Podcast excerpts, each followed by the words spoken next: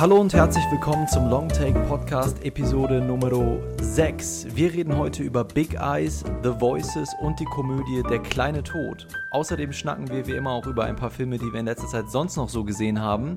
Mein Name ist Johannes und wie auch schon in der letzten Episode mit mir am Start ist die Lukas Doppelbesetzung, Lukas B und Lukas M. Schönen guten Tag, die Herren. Ich hoffe, es geht euch gut. Ja, guten Abend oder wann auch immer unsere Hörer den wundervollen Podcast anhören werden. Hallo, hallo. Freut mich, dass ich nochmal zu Gast sein darf. Freut mich auch. Und ich denke, die einzig angebrachte Frage, um diesen Podcast äh, dieses Mal zu eröffnen, ist, wie habt ihr die vergangenen drei Tage nach diesem weltbewegenden Event erlebt? Dem Star Wars Teaser. Och, ging. Äh, hat sich jetzt nicht so viel in meinem Alltag verändert. Nicht? Sah aber nett aus. Ja, also ich bin eigentlich auch gar nicht so der Riesenfan von Trailern, aber ich muss sagen, und ich bin eigentlich auch nicht so der riesige Star Wars Fanboy, aber irgendwie hat mich der Trailer schon bekommen. Ich meine, ich glaube, wir sind ja alle so ungefähr mit den Filmen der neuen Trilogie aufgewachsen auch, oder? Also ich zumindest. Mhm, auf jeden Fall. Ja. Und die haben mich schon, auch wenn das natürlich jetzt in Retrospektive nicht die geilsten Filme aller Zeiten waren und besonders von Star Wars-Fans ja eigentlich eher gehasst als geliebt, ähm, haben die mich schon auch irgendwie in meiner Kindheit beeinflusst. Und ich war ein großer Fan in der Kindheit. Ich würde jetzt nicht sagen, dass ich generell ein riesen Star Wars Fanboy bin, aber jetzt so, wo ich die Trailer wieder sehe und die Geräusche höre und die ganzen Charaktere sehe, ähm, ist schon ganz schön irgendwie. Ja, also ja, mich hat der Hype auch total mitgerissen. Ich habe den Trailer jetzt echt oft gesehen in den letzten paar Tagen und man fühlt sich halt sofort im Star Wars Feeling. Und das ist natürlich kaum das, noch erwarten. Das ist natürlich auch das Ziel des Ganzen, dachte ich. Also so ein bisschen diese Nostalgie, die immer noch in großen Teilen der Kinogängerschaft irgendwie ist, gnadenlos zu benutzen, um halt die Leute dann zurückzuholen zu einem Franchise, das eigentlich alle schon abgeschrieben hatten. Und zwar von jemandem, der sich wahrscheinlich mittlerweile darauf spezialisiert hat, alte Franchise zu nehmen und die so ein bisschen in dieses moderne Superhelden-Blockbuster-Explosionskino einzuführen und dann ja so einen Nostalgiefaktor dahin zuzufügen und jedem so ein Produkt zu geben, das ungefähr in Ordnung ist, das ihn jetzt nicht begeistert, aber das auch niemandem wehtut. Und das ist halt das, was wahrscheinlich jetzt auch von Star Wars auf die meisten Leute zukommen wird, oder? Also ich, ich würde dir generell zustimmen und wenn du, wenn du dasselbe jetzt über Star Trek gesagt hättest, würde ich auch zustimmen. Aber bei Star Wars habe ich ein bisschen ein anderes Gefühl. Ich meine, J.J. Abrams ist auch selbst ein riesen Star Wars-Fan und kennt sich da mit der Materie wahrscheinlich ein bisschen besser aus und hat vielleicht auch ein bisschen mehr Herzblut da reinzupacken, als er es vielleicht noch bei Star Trek hatte. Und ich glaube eben, jetzt nachdem ich den, den Teaser gesehen habe, was natürlich jetzt noch nicht viel heißt, da kann man jetzt noch nicht viel rauslesen, ob das jetzt ein guter Film wird oder ein schlechter Film, ob das einer wird, der nur an die Fanboys appellieren wird und die ganze Zeit Nostalgie-Momente neben Explosionen präsentiert, aber ich habe schon das Gefühl, dass es was anderes ist als das Superhelden-Kino, was du gerade angesprochen hast, was mir mittlerweile auch eigentlich nichts mehr gibt. Und ich habe das Gefühl, das könnte wieder so ein richtig schöner Sci-Fi-Blockbuster werden mit einem bisschen einem klassischen Anstrich in Form der alten Star Wars-Trilogie eben. Und ich habe das Gefühl, das könnte schon sehr unterhaltsam und gar nicht so schlecht werden, wie du jetzt äh, vielleicht denkst. Nein, so skeptisch wie ich jetzt auf dem ersten äh, auf das erste Wort vielleicht klang, bin ich auch nicht. Aber gerade dieser Ansatz, dass da ein Fan sitzt, macht mich skeptisch, weil ja. in der Regel doch gerade Fans es sind, die so sehr auf bestimmte Qualitäten des ursprünglichen Produkts versteift sind und so sehr mit dem Bild, das sie von einer Reihe oder von einem Universum haben, eben arbeiten, dass sie dabei sehr häufig vernachlässigen, was den Kern von einem guten Film ausmacht. Also das ist halt das Risiko, das ich dabei sehe, wenn man jemanden, der halt irgendwie eine hohe Investition irgendwie von persönlichem und emotionalen in so eine Reihe hat. Ja gut, aber man hat auch, wenn der Teaser jetzt wirklich kurz war, man hat ja schon rausgesehen, dass er auch die alten Filme wirklich mit Respekt behandelt was man so sieht. Und ich hatte auch die ganze Zeit, oder ich bin immer noch skeptisch, aber ich denke wirklich, dass der Film gut wird und dass er nicht eine Verwurstung daraus macht. Und gut, es kommen ja jetzt noch mehr Filme und ich denke mir, so viel schlechter als die letzten drei Filme, weil ich meine, Episode 1 und 2 zumindest kann da nicht werden. Und deshalb ist, glaube ich, so der Film, auf den ich mich am meisten freue, jetzt gerade nach dem Teaser. Also, was ich halt jetzt gerade relativ kritisch sehe, ist, dass er natürlich in diesem aktuell stattfindenden Streit zwischen äh, den Kinobetreibern in Deutschland und eben äh, Walt Disney sich ein recht zentrales Druckmittel sein wird. Also für alle, die es nicht mitbekommen haben, es findet ja gerade der Versuch von Walt Disney als Konzern statt und als Verleiher halt eben vor allen Dingen neue Konditionen eben hier den deutschen Kinos aufzubürden. Das werden wir jetzt gerade sehen bei den äh, Kinos, die Age of Ultron boykottieren, weil der eben an diese neuen Konditionen gebunden ist. Und wahrscheinlich wird auch Star Wars in irgendeiner Weise damit reinspielen, wenn dieser Streit bis dahin noch nicht durch Walt Disney gewonnen ist. Was sind das für Konditionen, die Sie da versuchen, den Kinobetreibern aufzuzwingen? Es geht zum einen um eine Mindestauslastung der Kinos durch den eigentlichen Film. Es geht um Zuschüsse zu 3D-Brillen hm. und es geht um einen Anteil des, äh, ja, des tatsächlich eingenommenen Geldes, der halt jetzt deutlich stärker zugunsten des äh, Verleihers ausgewertet wird dann.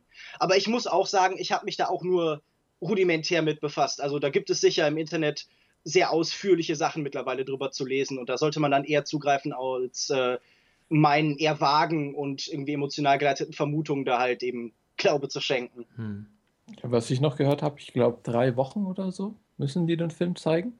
Ah ja, genau, mindestens. Es gibt so eine Mindestspielzeit, die höher ist was als halt das. Vor allem, was halt vor allem für kleine Kinos wahrscheinlich wirklich äh, schmerzhaft sein wird. Bei so großen Kinoketten, ich meine, die werden sich sowas wie Star Wars oder jetzt Avengers eh nicht entgehen lassen. Aber ja, aber auch kleine Kinos. Ich meine, wenn ich hier äh, in meine lokalen Kinos in das Kinoprogramm gucke, da ist auch Avengers so schon drei Wochen im, im Programm, weil es einfach hier auch die meisten Leute anzieht. Ja, also es ist einfach so, dass kleine Filme und so haben auch ein kleines Publikum ja, aber in Deutschland. Wenn es doch dann ein kleines, kleines Kino ist, das vielleicht nur eins oder zwei Filme bringt, wenn der dann drei Wochen Avengers am Stück bringt, ob der dann nach hm. drei Wochen wirklich noch gut besucht ist? Ich glaube, damit hätten sie auf jeden Fall die besten Chancen bei Avengers oder Star Wars oder so. Und Disney bringt ja meist diese ganzen Blockbuster-Filme raus, die hier auch wirklich am meisten besucht werden. Aber gut, äh, trotzdem natürlich eigentlich eine Frechheit, denen sowas vorzuschreiben. Ja, in dem Fall werden wohl gerade so große Blockbuster eben das trojanische Pferd sein für nahezu alles andere. Weil wenn diese Konditionen einmal bestehen, ja. wenn das einmal halt zum Standard geworden ist, dann äh, wird das wohl halt wahrscheinlich auch sein bei keine Ahnung, Black Panther oder einen dieser zigtausenden von Marvel-Filmen, die in der nahen Zukunft über uns hereinbrechen werden. Und nicht jeder wird wahrscheinlich die gleiche Sogwirkung haben wie ein Age of Ultron oder eben Star Wars. Und das ist dann halt einfach die Sorge, die man damit verbinden kann. Und allgemein ist es halt, ja, nicht so, als würden gerade so kleine und innerstädtische Kinos äh, so besonders gut leben, als würden die jetzt im Geld schwimmen oder so. Und das ist bei einem Großkonzern wie Disney eher so in der Tendenz. Ja. Gut, ich würde sagen, da, dabei belassen wir es erstmal. Ist so ein kleines News-Segment, was wir hier gerade aufgemacht haben. Können wir in Zukunft nochmal drüber nachdenken, aber ich würde vorschlagen, wir springen mal in die Filme rein, die wir besprechen wollen. Und zwar starten wir mit Big Eyes. Bevor wir es aber machen, ähm, noch einmal kurz der Hinweis, dass ihr alle Informationen und Episoden zu und von diesem Podcast auf unserer Webseite finden könnt. Das ist longtake.de. Außerdem freuen wir uns über Feedback, Meinungen, Kritik via E-Mail an feedback at longtake.de. Liked uns gerne auf Facebook und followt uns auf Twitter at longtake.de. Alles klein und zusammen. Und das Allerwichtigste, wenn ihr uns unterstützen möchtet, dann lasst uns doch eine gute Bewertung und ein kleines Review eventuell auf iTunes oder Stitcher da. Da würden wir uns sehr drüber freuen. Äh, Lukas B., du bist heute wieder unser Gast. Wo kann man von dir Sachen im Internet finden? Alles, was ich schreibe, versuche ich im Endeffekt auch noch über kinomensch.wordpress.com zu veröffentlichen. Man äh, kann aber auch einen Großteil von dem, was ich lese, eben auf kino-zeit.de finden. Und man kann mir auch unter @kinomensch auf Twitter folgen. Wunderbar. Lukas M., hast du eigentlich auch einen Twitter-Account? Twitter, nee. Twitter, alles, nee. Was ich, alles, was ich äh, aufnehme, kann man unter www.youporn.com sehen. Oh, okay. Nein. Ach, du warst das. Genau, ich wollte, ich kam mir irgendwie bekannt vor, auch die Stimme und so weiter. Nee, Gut. Twitter, Twitter bin ich kein Fan von und ähm, eigentlich alles, was wir fabrizieren, kommt dann auf unsere Homepage, also longtake.de. Wunderbar, dann fangen wir an mit unserer ersten Filmdiskussion und zwar starten wir mit Tim Burtons nun schon 17. Filmwerk. Das kommt am kommenden Donnerstag, den 23.04. in die deutschen Kinos, nennt sich Big Eyes und wir haben einen Clip, da hören wir mal eben rein. Durch die Augen kann ich meine Gefühle zum Ausdruck bringen. Die Augen sind das Fenster zur Seele. Was ich heute habe, wirst du lieben. Wieso sind die Augen so groß? Die Augen sind das Fenster zur Seele. Deswegen male ich sie so groß. Das habe ich schon immer so gemacht. Wieso lügst du denn? Stell dir vor, wie viel Spaß wir haben werden. Das geht alles unwahrscheinlich schnell. Wer ist der Künstler? Ich.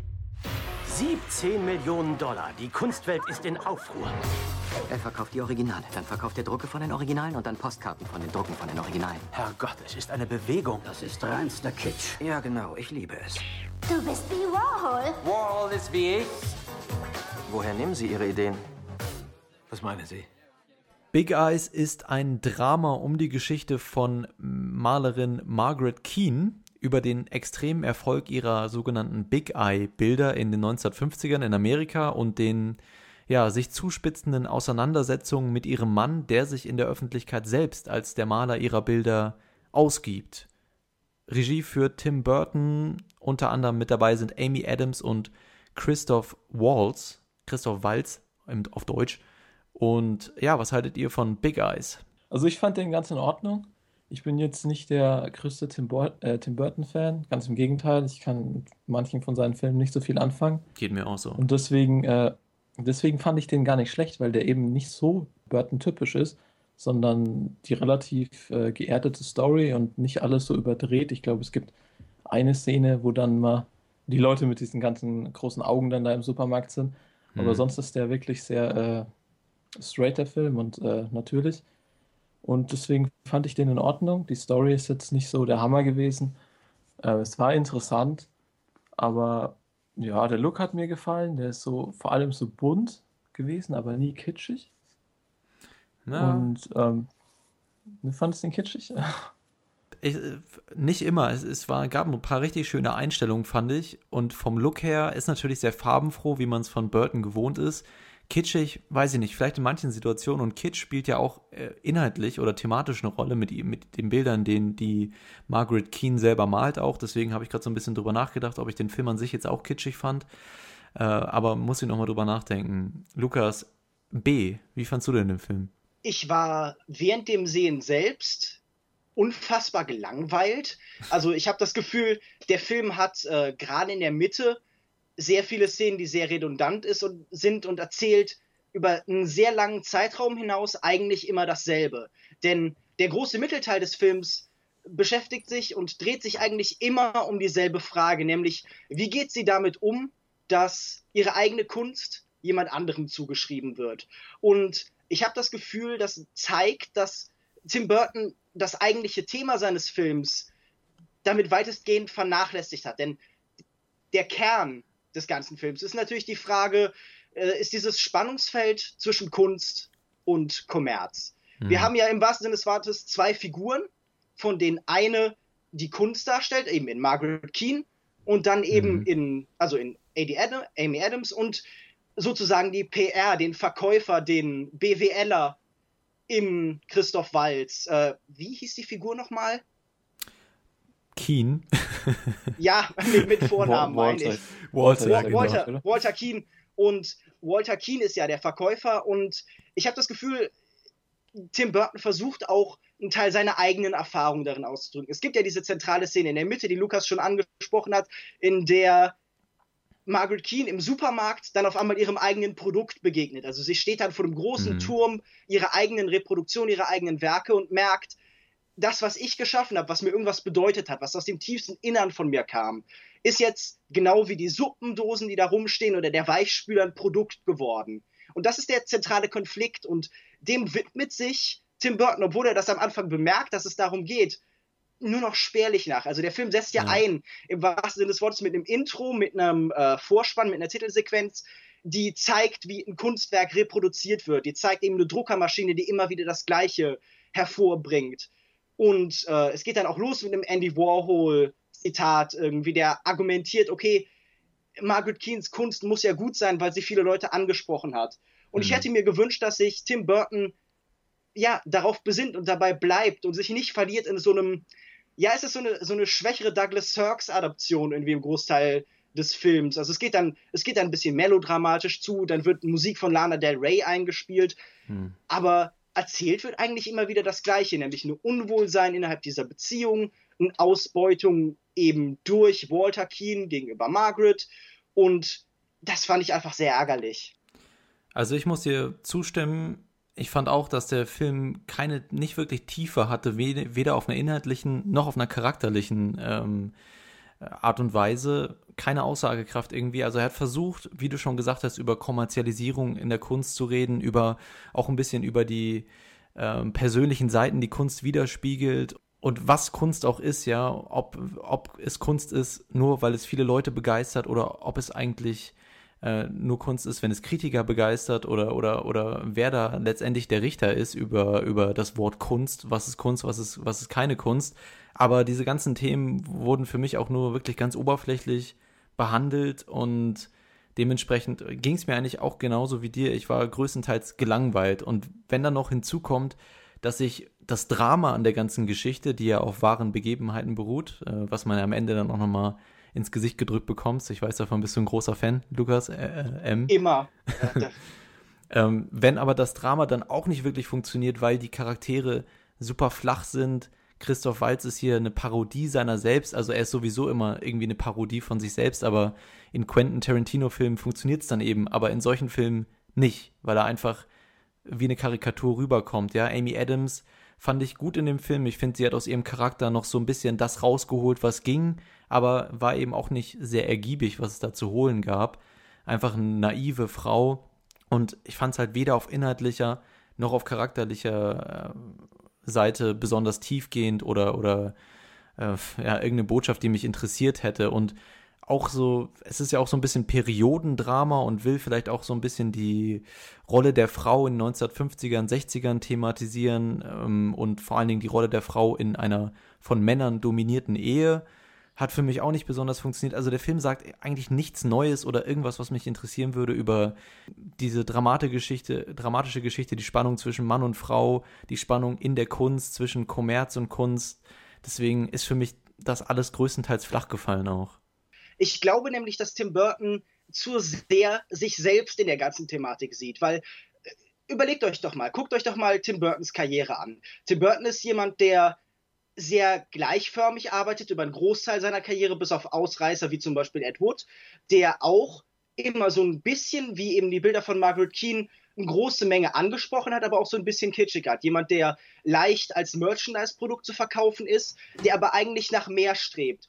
Und ich glaube, das Problem ist, dass Herr Margaret Keane zu sehr sich selbst gesehen hat. Nämlich jemand, der im Konflikt steht mit anderen. Also es, es, gibt da eine Szene, da versucht Margaret Keane was anderes zu zeigen. Und dann kommt Walter zu ihr und sagt, aber nein, das ist doch nicht das, was die Leute sehen wollen. Und das ist fast so, als wäre irgendwann ein Studioboss zu Tim Burton gekommen, vielleicht früher in seiner Karriere, vielleicht später und hätte ihm gesagt, nein, du machst jetzt genau das, was du vorher auch gemacht hast, weil das verkauft sich. Hm. Und ich glaube dadurch, dass er zu viel Zuneigung für diese Hauptfigur hat und zu sehr kritisch hinterfragt, ist das jetzt Kunst und äh, ist vielleicht in dieser Ehe auch ein Nutzen, da, da, verrät er eben eigentlich seine eigene Thematik. Es gibt da Ansätze. Also am Anfang kommt ja zum Beispiel Walter Keane äh, zu Margaret Ulbrich da noch, also da haben, sind sie noch nicht verheiratet und sie kann ihre Sachen nicht verkaufen. Und er, das Erste, was er zu ihr sagt, okay, du darfst dich nicht unter Wert verkaufen. Und da sieht man, okay, aus der Kommerzialisierung, aus dem Zugang zum Studio zum Beispiel oder zu eben der Kommerzialisierung erwächst auch Selbstvertrauen, wenn man merkt, okay, Leute mögen, was ich tue, es gibt eine Verbreitung. Aber ich habe das Gefühl, das wird dann später nicht mehr ausgearbeitet und dann verliert sich das Ganze in so einer, naja, hm. Margaret Keane wird so rein in so eine Opferrolle verdrängt und am Ende wird das dann wieder zu so einer Geschichte von Selbstbehauptung. Und hm. Kritiker sind dann die ganze Zeit die Bösen also sowohl der Charakter von Jason Schwartzman als auch der von Terrence Stamp sind dann halt so Karikaturen, wie wir sie vielleicht das letzte Mal in Birdman gesehen haben mit Tabitia aus äh, dieser, dieser Theaterkritikerin.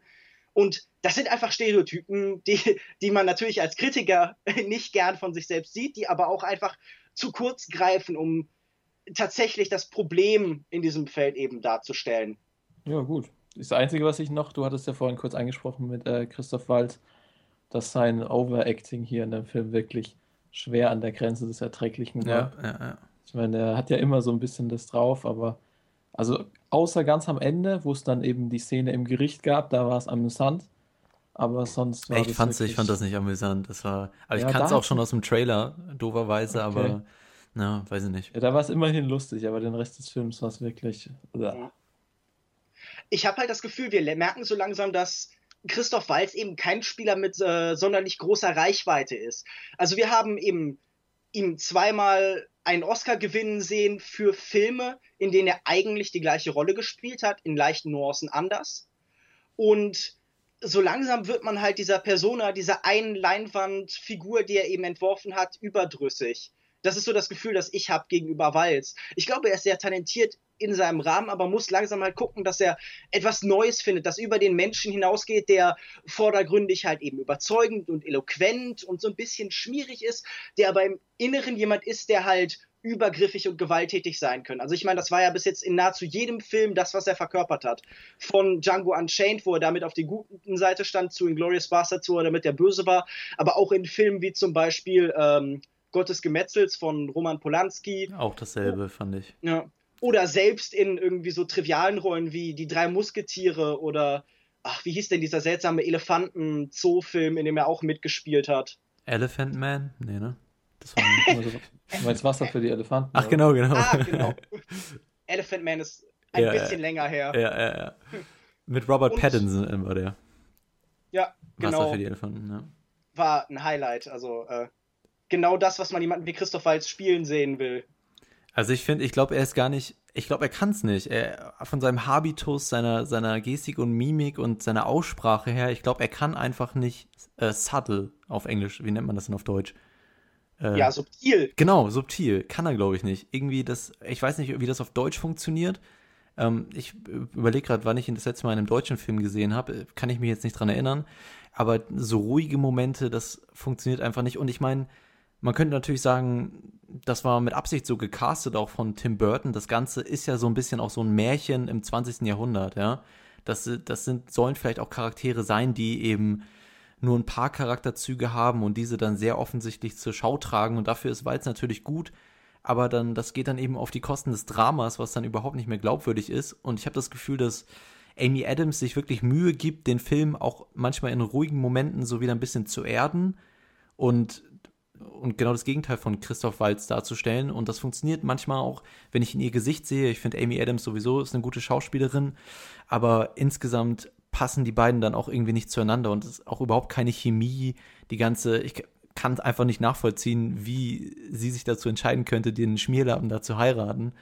Deswegen, Ja, also es passt einfach nicht, finde ich. Das war genau das Gefühl, das ich eben auch hatte.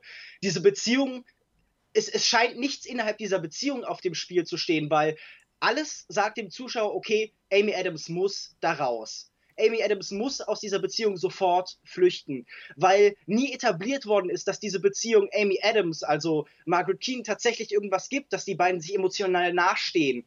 Und hätte Tim Burton geschafft, dass wir auch an dieser Beziehung hacken, dann hätten wir tatsächlich ein Drama gehabt. Dann wäre die Liebe zu ihm im Kontrast gestanden zu dem Bedürfnis, selber als eigenständige Künstlerin wahrzunehmen. Und das ist wahrscheinlich, das würde auch realistischer das Problem der 50er und frühen 60er von Frauen in der Gesellschaft erfassen. Denn Mhm. es war ja nicht so, als wären das rein dämonische Männer gewesen. Es war ja eine Generation, die durch den Krieg und die Rückkehr eben aus dem Krieg sich verändert hat, die feststellen musste, okay, unsere Frauen sind weiter als noch zuvor. Das ist ja das, was wir im Film Noir dann immer sehen. Die femme fatale, die jetzt eben gewachsen ist, während der Mann immer noch so emotional reif und äh, auch intellektuell reif ist, wie er es eben vor dem Krieg war, während da eine Generation war, die halt alleine überleben musste.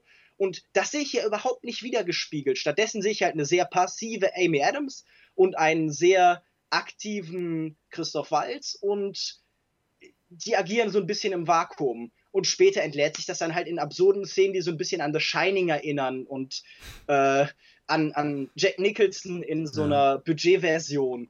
Ich denke, wir haben jetzt lang drüber geredet. Der Film ist nicht so der Knaller. Also ich würde sagen, man kann ihn vielleicht einfach mal angucken, so an einem Sonntagnachmittag, wenn man Lust auf sowas hat, aber ist auf jeden Fall kein Muss. Muss man nicht sehen. Also, äh, wir haben ja auch recht negativ drüber geredet. Ich wollte nochmal sagen, dass mir Amy Adams ganz gut gefallen hat.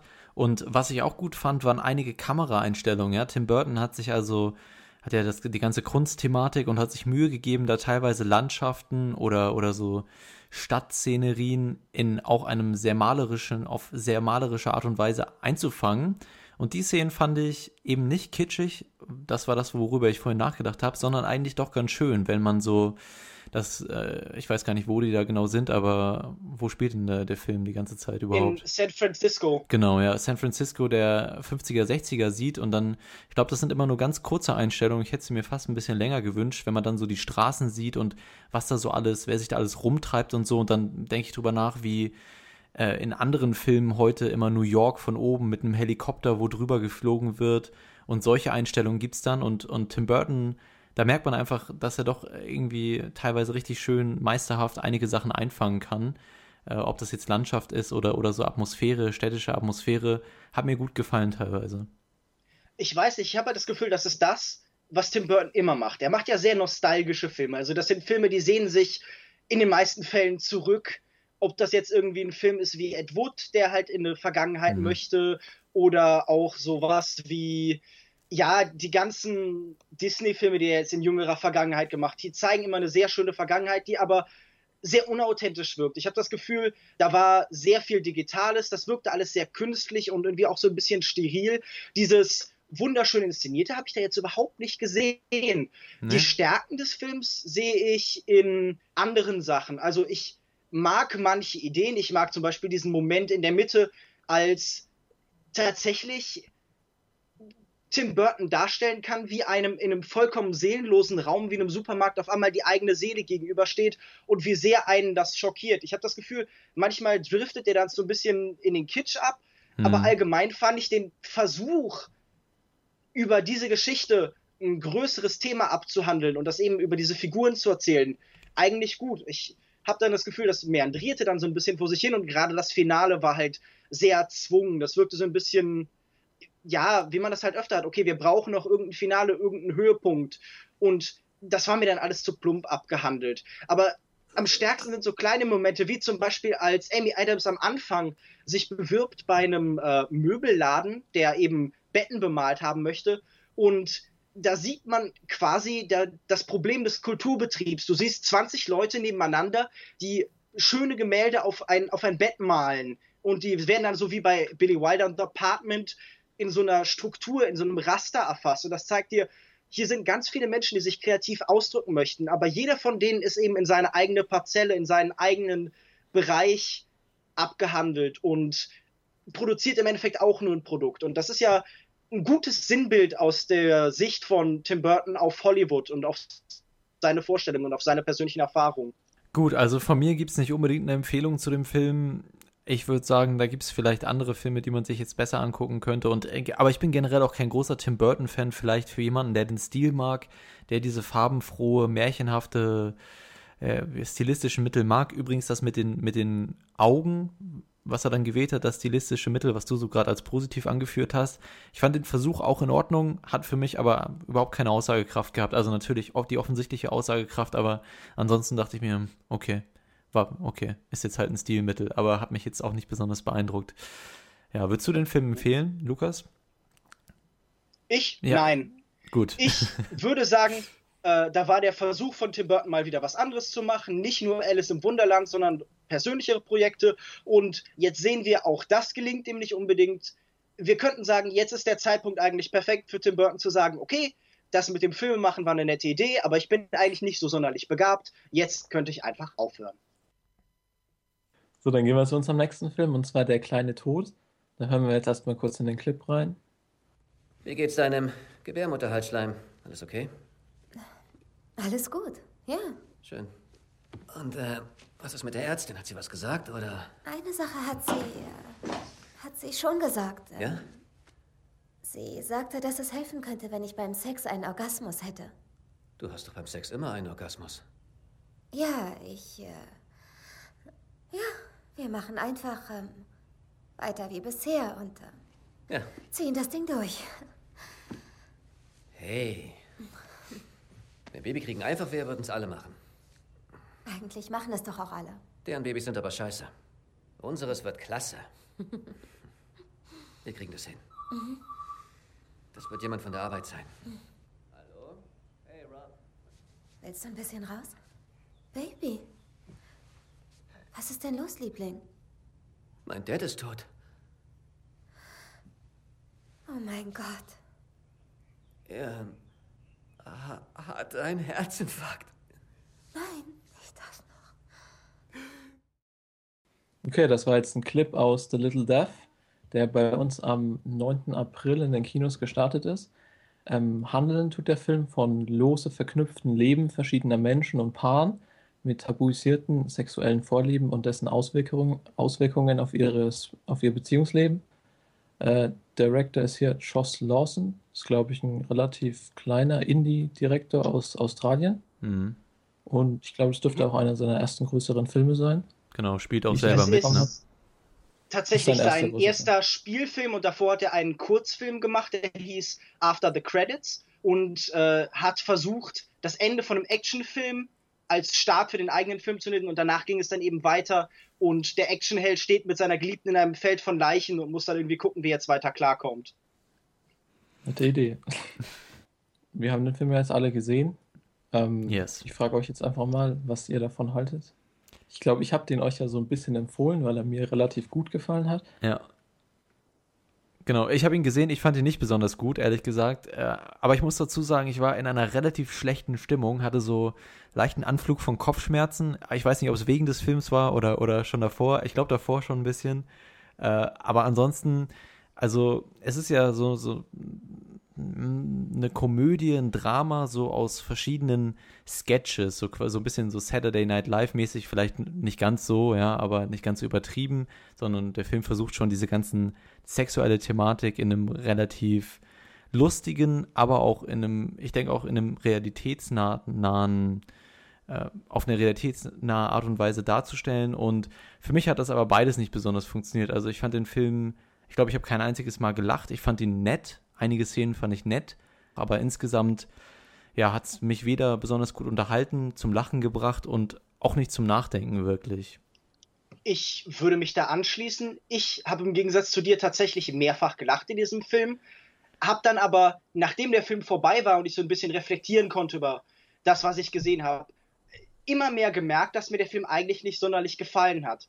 Das Problem fängt schon an damit, einen Film ab 12 zu machen oder beziehungsweise, ich glaube, irgendwie PG-13 eben in den USA und in äh, Australien, der von Fetischen und sexueller Devianz und irgendwie Grenzen des, des Möglichen und Tolerierbaren handelt. Und, und dann macht man das eben zugänglich für Kinder und konfrontiert uns weder mit der, dem tatsächlichen Reiz dieser Konzepte noch mit eben den Gefahren oder den wirklichen Folgen von sowas. Und der Film zieht seine Komik, ko, seine Komik eben gerade daraus, dass er versucht, jeden Fetisch eskalieren zu lassen und den zunehmend absurder zu gestalten. Aber nichts davon führt zu irgendwie besonders viel. Manche Sketche enden so mit dem Versuch, irgendwie ein romantisches Kapital rauszuziehen, da irgendwie was Berührendes rauszuziehen, das gelingt selten. Andere enden eben mit, ja, noch mehr Humor und irgendwie einer großen Schlusspointe. Auch die funktionieren nicht sonderlich gut. Und darüber hinaus fand ich auch viele Sachen einfach in diesem Film sehr problematisch. Also es, es gibt da einen Teil, in dem ein Ehemann seine Frau unter Drogen setzt, um dann mit ihr zu schlafen, äh, während sie selber schläft. Und Lustig, das ist, oder? Unabhängig Ähm. davon, wie lustig man das macht, Vergewaltigung. Das finde ich jetzt nicht so mega lustig. Also ich habe es jetzt nicht mehr genau im Kopf, aber bist du dir sicher? Ich glaube, es ging um diesen Fetisch, jemanden beim Schlafen zuzuschauen. Deswegen bin Nein, ich nein, mir nein, nein, überhaupt nein, nicht sicher. oder? Also Ich ich glaub glaube nicht, er, er hat sie nicht vergewaltigt, glaube ich. Nee, und er, hat- wollte es, glaube ich, nicht. Da gibt es Ja. nämlich, also auch wie der Film erzählt, diesen Fetisch, einfach nur Leute zuzuschauen, die gerade schlafen. Und ich glaube, Okay, es ging alleine darum. Okay, gut. Gut, dann habe ich das falsch verstanden. Wunderbar. Dann fällt mir auch ein Stein von der Seele. Gut, dann habe ich das einfach falsch eingeschätzt. Wäre auch ein bisschen hart fast schon. Ja, das- das hat, ich, ich war da auch sehr schockiert ursprünglich, aber okay, wenn das halt, also auch dann ist es natürlich noch irgendwie fragwürdig, aber das ist dann natürlich eine vollkommen andere Situation. Abgesehen davon war es ja auch ein bisschen lustig. Ich meine, die Frau war ja schon ziemlich nervig. Und wenn sie dann mal ruhig gestellt war, Ja, aber das ist doch auch gerade eine sehr problematische Aussage. Also zu sagen so, och, Frauen sind viel angenehmer, wenn wir sie endlich betäubt haben und sie nicht mehr mit uns reden können. Das ist jetzt nicht unbedingt meine Vorstellung von der perfekten Partnerschaft, wo wir den Partner mit Drogen betäuben müssen, damit wir unser Leben ertragen können. Aber ich glaube, das ist ja auch nicht, nicht das. Der Film ist eben eine Komödie und ich fand ihn dafür relativ amüsant. Er ist, äh, er geht an das Thema jetzt nicht irgendwie so mit Fremdschämen-Momenten und mit weiß es ich was, was man sonst kennt. Und also mir haben fast alle Clips relativ gut gefallen. Ich glaube, dieses eine mit der Frau, die unbedingt ihren Mann dann immer zum Weinen bringen will oder so, das fand ich jetzt nicht ganz so toll. Äh, was ich dem Film auf jeden Fall attestieren muss, ist, der hat stellenweise ein wirklich grandioses Timing beim Humor. Also es gibt ja diesen einen, äh, diesen roten Faden, der sich durch alle Geschichten zieht von einem Mann, der vorstellig werden muss, als, als Sexualstraftäter und der backt dann den Leuten immer so Kekse, damit die an ihre eigene Kindheit erinnert werden und eben das so ein bisschen übersehen. Und der kommt bei dem einen Paar, bei dem äh, die Frau den Mann immer zum Weinen bringen, immer genau im falschen Moment an. Und dann macht er der Regisseur das ganz geschickt. Er macht so einen ganz leichten Pan einfach von dieser Streitsituation auf ihn rüber. Und das ist so ein leichter Wink, aber das ist wirklich sehr, sehr lustig. Also das fand ich sehr, sehr gut gemacht. Oh, ich glaube, wir haben unterschiedliches, unterschiedliche Auffassungen von Humor. Ich fand das echt überhaupt nicht lustig. Ich fand, das war total vorhersehbar. Ich meine, es ist überspitzt der Comedy wegen, aber für mich zündet irgendwie nichts. Es sind sehr offensichtliche Sachen und allerhöchstens mal irgendwie so ein Schmunzler dabei. Und klar, also der Film ist offen. Ich finde es das gut, dass er die ganze Thematik sehr offenherzig angeht, aber ja, diese verrückte Offenheit über sexuelle Vorlieben ist allein schon einfach nicht mehr so richtig lustig finde. Das ist fast schon irgendwie mhm. wieder vor zehn Jahren. Ich habe das Gefühl, da könnten so eine Gruppe konservativer Vorstadthausfrauen in den USA ganz heimlich äh, ihren Spaß mit haben und sich darüber amüsieren. Aber äh, ich weiß nicht, ich finde, das äh, ist schon irgendwie vor zehn Jahren so der Humor und, und diese ganze Geschichte offen mit Sex umgehen. Haha, ist das lustig und dann machen wir mal. Ja, ja. Nee, für mich war es auch gar nicht so der eigentlich inhaltliche Aspekt, so wie du sagst, eben ähm, mit den sexuellen Vorlieben, sondern was halt sich eben daraus so gebildet hat. Zum Beispiel, gut, da will ich jetzt nicht zu viel drüber erzählen, aber in der ersten Geschichte, also die Geschichte, mit der der Film beginnt, die eskaliert ja dann in dieser Garage. Und das fand ich schon wirklich lustig. Also, ja. Es ist halt so ein bisschen stärker elaborierte Sketch-Comedy. Also das ist ja, worauf es hinausläuft. Es ist, die einzelnen Geschichten kommen jetzt nicht besonders toll zusammen, sondern die bleiben halt so ein bisschen Stückwerk. Ich finde das auch stellenweise nicht sonderlich gut geschnitten, sondern äh, das existiert alles so ein bisschen nebeneinander her. Darf ich Und, kurz einhaken? Auch nicht gut angeordnet. Ne? Man sieht zum Beispiel, ja. eine Sache fällt mir gerade ein, man sieht schon ganz zu Beginn werden alle Paare vorgestellt und, und da unter anderem auch die Frau, die für Gehörlose dolmetscht. Und man sieht sie nicht wieder bis zum Ende des Films. Und glaube ich zumindest, also habe ich so in Erinnerung, dass es ja, echt. Da wollte ich auch rauf hinaus. Also das fand ich super komisch. komisch. Ja. Und vor allem hätte die letzte Episode noch so viel mehr Potenzial gehabt. Also es war wirklich die charmanteste Episode. Und da war Auf ich richtig Fall. enttäuscht, dass sie dann am Ende kommt und dann auch wieder vorbei ist. Aber was ich nochmal ansprechen wollte, was äh, Johannes gerade so ein bisschen gemeint hat, ich finde auch, das ist irgendwie ein merkwürdig spießiger Film in Bezug auf die Thematik. Also, da will jemand hingehen und Humor aus Sex ziehen. Das ist ja okay, das ist nichts Neues. Sex war irgendwie früher lustig, weil das halt eine Transgression war, weil das was Schockierendes war und das versucht er so ein bisschen, aber dann zeigt er eben nur so weiße, gut aussehende, heterosexuelle, körperlich ganz normale Menschen. Und das ist so bieder, gerade bei dem Versuch, da irgendwie sexuelle Diversität darzustellen, dass ich halt so ein bisschen war, oh, äh, das ist aber merkwürdig konventionell für etwas, das über das Unkonventionelle erzählen will. Also ich sehe das auch so. Ich glaube aber, das ist eher ein kleineres Problem des Films. Ich finde, der Film hat auf jeden Fall größere Probleme, wie zum Beispiel diese ganze, äh, ja, den Schnitt, die Aneinanderreihung dieser oder auch die Verknüpfung, die es ja nicht wirklich gibt. Natürlich thematisch irgendwie, aber die Verknüpfung der einzelnen Segmente. Und ich finde es irgendwie, ist es feige, so einen Film, so einen Kinofilm zu machen. Ich finde, wenn man was sagen möchte über diese Thematik, dann kann man das auch mit einer Handvoll Charaktere in einer Geschichte, die alle Charaktere umfasst und in einen Zusammenhang setzt. Ich finde, man muss, man muss das nicht so darstellen, nur um irgendwie fünf verschiedene sexuelle äh, Fantasien vorzustellen, sondern man kann das Ganze auch einfach in einer einheitlichen Geschichte erzählen mit verschiedenen Charakteren. Ich weiß nicht, ja. ich finde, das ist einfach unfähig, wenn man dann versucht oder, oder ja irgendwie feige und nicht mutig genug, das alles in einer Geschichte zu schreiben, sich die Mühe zu machen, wirklich drüber nachzudenken und alles in eine Geschichte harmonisch zu integrieren und stattdessen einfach eben zehn verschiedene Storylines hat, die nicht wirklich viel was miteinander zu tun haben und das Ganze dann eben so rüberkommt wie Sketch-Comedy aneinandergereiht und ja, und dann am Ende auch noch versucht wird, so zumindest so ein bisschen mit der ganz allerletzten Pointe zu verbinden, über die ich auch ein bisschen nachgedacht habe und dann einfach aufgehört habe, weil ich zu dem Schluss gekommen bin, dass es da sich nicht wirklich lohnt, drüber nachzudenken.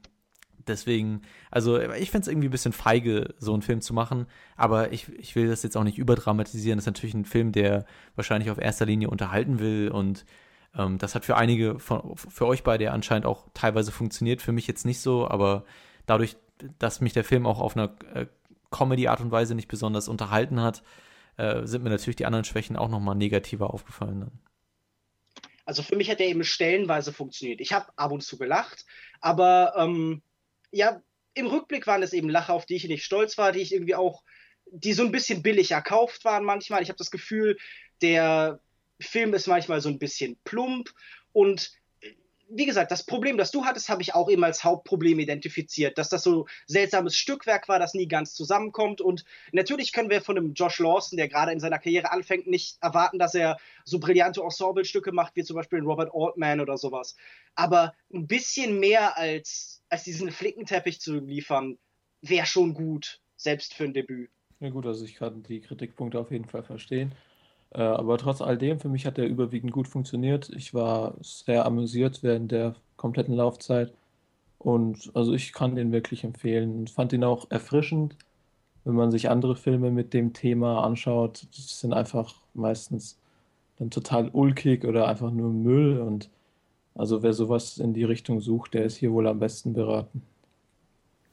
Ich denke, man kann auf jeden Fall mal ausprobieren, wenn der Humor zündet, äh, dann, dann ist der Film sicherlich auch ganz unterhaltsam und auf jeden Fall kurzweilig. Und das ist ja für, für eine Komödie auch immer eigentlich schon Lob, ja, muss ja auch nicht immer unbedingt so tiefgehend sein. Ich finde nur, ja, die Konsequenzen für, von den Charakteren und so hat der Film nicht besonders gut hinbekommen. Und obwohl er ja auch so ein bisschen ja, so den Beziehungsberater spielt, ja, teilweise eben ganz genau zeigt, was da falsch läuft und sagt, ihr müsst besser äh, kommunizieren, ihr müsst nicht solche Erwartungen aneinander haben und so weiter. Und wenn man dann eben so den Beziehungsberater spielt, auf der anderen Seite dann aber de, in anderen äh, Szenen komplett konsequenzlos bleibt, ist es irgendwie äh, ein Ungleichgewicht, was einem irgendwie schon auffällt. Aber ich finde auch, ähm, auch wenn er jetzt für mich nicht funktioniert hat, kann ich mir schon gut vorstellen, dass man da auch seinen Spaß mit haben kann. Okay, damit ist erstmal alles gesagt zu Der kleine Tod. Wie gesagt, läuft äh, seit dem 9. April in den Kinos, also werdet ihr wahrscheinlich äh, es recht schwer haben, den jetzt noch in irgendwelchen Kinos zu erwischen, aber dann eventuell auf Blu-ray oder DVD, wenn er dann rauskommt. Wir lassen euch das sicherlich nochmal in einer der kommenden Episoden wissen. Ansonsten gehen wir jetzt über zu unserem nächsten Segment und da reden wir über die Filme, die wir in letzter Zeit noch so gesehen haben und euch kurz vorstellen möchten. Danach kommt noch unser Review zu The Voices. Jetzt aber erstmal die Filme, die wir in letzter Zeit so gesehen haben. Ich habe in letzter Zeit nicht besonders viel gesehen. Ich bin momentan sehr beschäftigt. Ähm, deswegen habe ich gar, gar nicht so viel zu berichten. Wie sieht es bei euch aus? Ja gut, also was ich zuletzt gesehen habe, war zum einen zum Beispiel äh, Mordecai mit dem tollen deutschen Untertitel Der Teilzeitgauner. Hm. Das ist der neue Film mit Johnny Depp. Von wem weiß ich jetzt gar nicht. Gwyneth der neue Paltrow. Film ist, ist der neu oder, wie, oder wann ist der rausgekommen? Äh, ich glaube, der lief vor ein paar Monaten im Kino. Ich glaube im jetzt Februar als, oder so, ja. Echt? Ja. Okay, ich Und dachte, der wäre schnell halt das Wort mhm. Video on Demand. Und ja, also ich kann überhaupt nichts Gutes zu dem sagen. Schaut euch den nicht an, der ist wirklich schlecht. Die Dialoge sind schlecht, das Schauspiel ist schlecht. Die Story ist uninteressant, der Film soll lustig sein, macht einer auf lustig, ist aber nicht lustig. Johnny Depp ist hier unter aller Sau, also selbst hm, sowas, sowas wie Lone Ranger oder auch der letzte Flug der Karibik sind hier gegen wirklich noch Oscar-Material. Ist das wieder Und, so eine Johnny Depp-Rolle, in dem er seinen Stick abzieht? So, so, ähm, ja, ja, schon okay. so ein bisschen geht in die Richtung und also wirklich absolut, absoluter Scheißfilm. Ich glaube, das Schlechteste, was ich dieses Jahr gesehen habe. Hm, okay. Nicht anschauen. Was ich zuletzt gesehen habe, war Summer of Sam von äh, Spike Lee von 1999, mhm. was quasi Spike Lees Eigeninterpretation von sowas wie Fritz Langs M ist. Also die Geschichte ist, ein Serienkiller wütet in New York und Spike Lee zeigt eine Stadt, die eben versucht, mit dieser Situation umgeht, äh, umzugehen, die halt sich gegenseitig verdächtigt. Er zeigt eben verschiedene Bevölkerungsgruppen, also zum Beispiel etwas prollige Italiener und irgendwie einen Kollegen von denen, der eben aus England zurückgekehrt ist und jetzt zum Punk wird, wie die eben sich damit auseinandersetzen und zeigt halt diese langsam wachsende Paranoia innerhalb der Bevölkerung und die gegenseitigen Anschuldigungen und zeigt da viel über die Beziehung zwischen diesen Menschen untereinander. Und das ist ein wirklich sehenswerter Film in der Hinsicht, dass er, wie bei, immer bei Spike Lee, einen sehr einzigartigen, sehr, sehr gut erkennbaren Stil aufweist. Also er ist sehr stark durch Musik geprägt. Er verliebt sich so ein bisschen in New York und über diese kleinen Milieus. Ist ein, ein bisschen wie äh, Martin Scorsese, nur mit weniger Fokus eben auf den Katholizismus.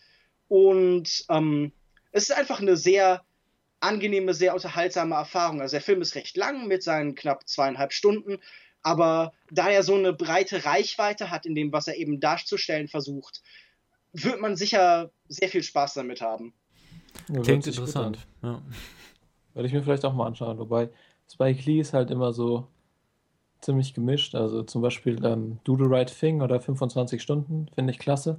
Mhm. Aber was er sich mit dem Oldboy Remake dann geleistet hat, ja, ist natürlich auch schon wieder. Hab ich ich kann dir sagen, was der Gedanke dahinter war. Ich glaube, er war halt interessiert an diesem Unterschied in Einkommen und in Wohlstand, eh, der in, Wall, in Oldboy immer mitschwingt. Also halt irgendwie der arme Mitarbeiter, der gefangen wird gegen halt eben den reichen Magnaten, der hinter dem Ganzen steckt. Aber die Umsetzung war natürlich bis auf einige kleine visuelle Ideen wirklich schrecklich. Gut, ich habe in letzter Zeit, wie gesagt, nicht viel gesehen. Ich habe äh, ein bisschen nebenher, neben der Arbeit, habe ich eine Dokumentation gesehen namens Conan Can't Stop. Da geht es um den Talkshow-Host Conan O'Brien, der ähm, ich finde ihn persönlich recht sympathisch, ist so ein bisschen so ein freaky, freaky Typ, hat auch eine recht äh, ungewöhnliche Statur, sehr groß und dünn und äh, sehr lustiger Kerl. Ich gucke auch ganz gerne mal so ein paar Interview-Clips äh, auf YouTube von Stars, die mich äh, irgendwie interessieren, wenn ich gerade nichts zu tun habe. Also schon, schon ganz unterhaltsam und die Doku geht so ein bisschen darüber, er wurde eben, er, er hat ja einst die Talkshow von Jay Leno übernommen.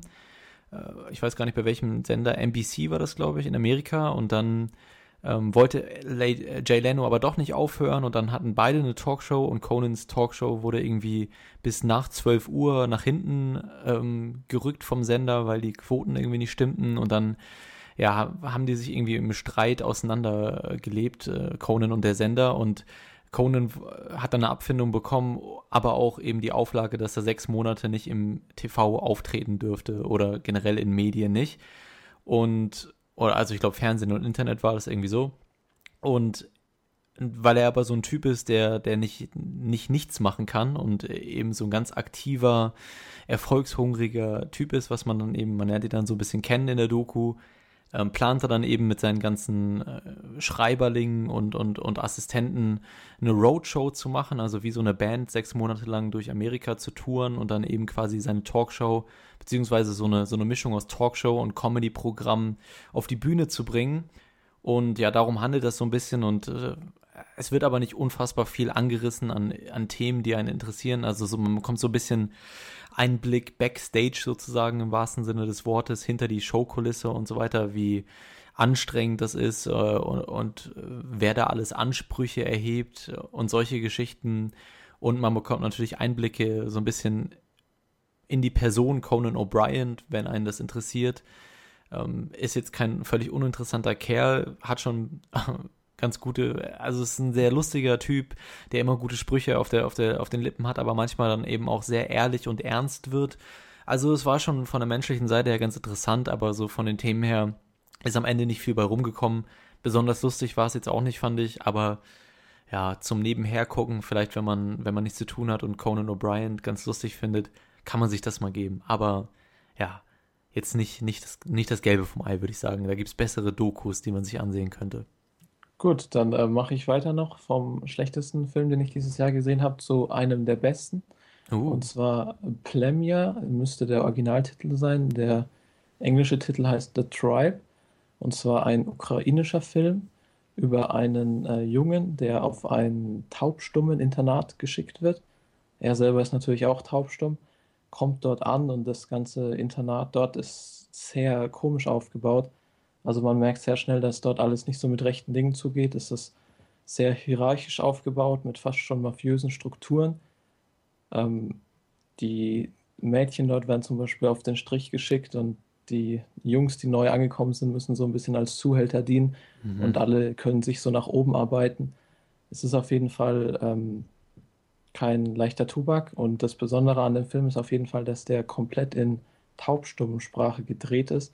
Das heißt, dort redet niemand und es gibt auch keine Untertitel. Das heißt, man hm, muss okay. einfach, man muss einfach dem Gesehenen folgen. Man versteht natürlich nicht alles, aber das ist auch der Sinn an der Sache. Man kann aber wirklich der Geschichte gut folgen, was mich auch überrascht hat.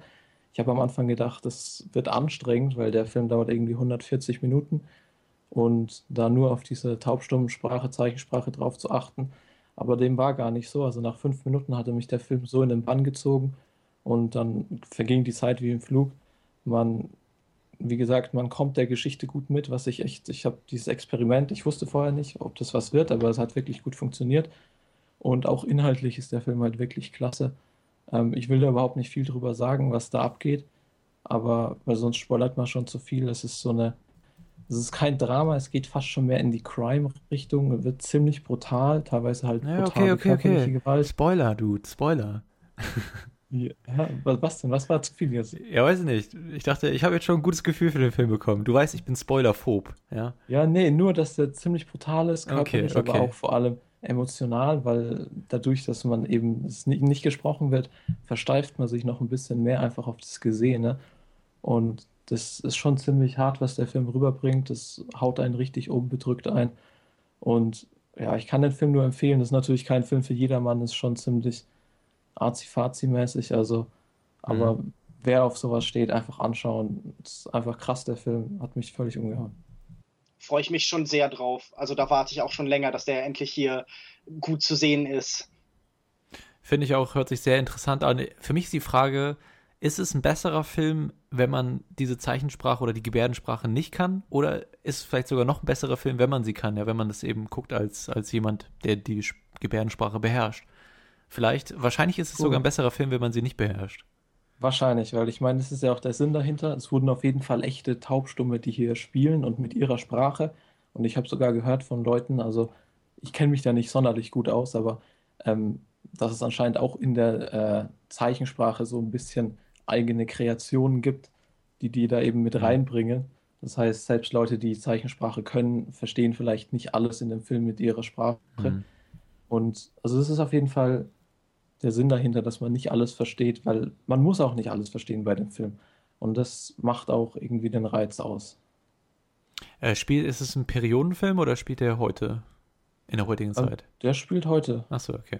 Habe ich mich nur eben gefragt, wegen, wegen diesen äh, unlauteren Strukturen in diesem, in dem Heim, was du gerade angesprochen ja, hast. Ja, es ist auf jeden Fall, äh, ich denke, er ist ein ukrainischer Film, also deshalb denke ich, dass er auch in der Ukraine spielt und ich meine, dort sind ja die Verhältnisse natürlich ja. noch ein bisschen anders als hier. Zeit wird keine genannt, aber ich gehe davon aus, dass es heute ist.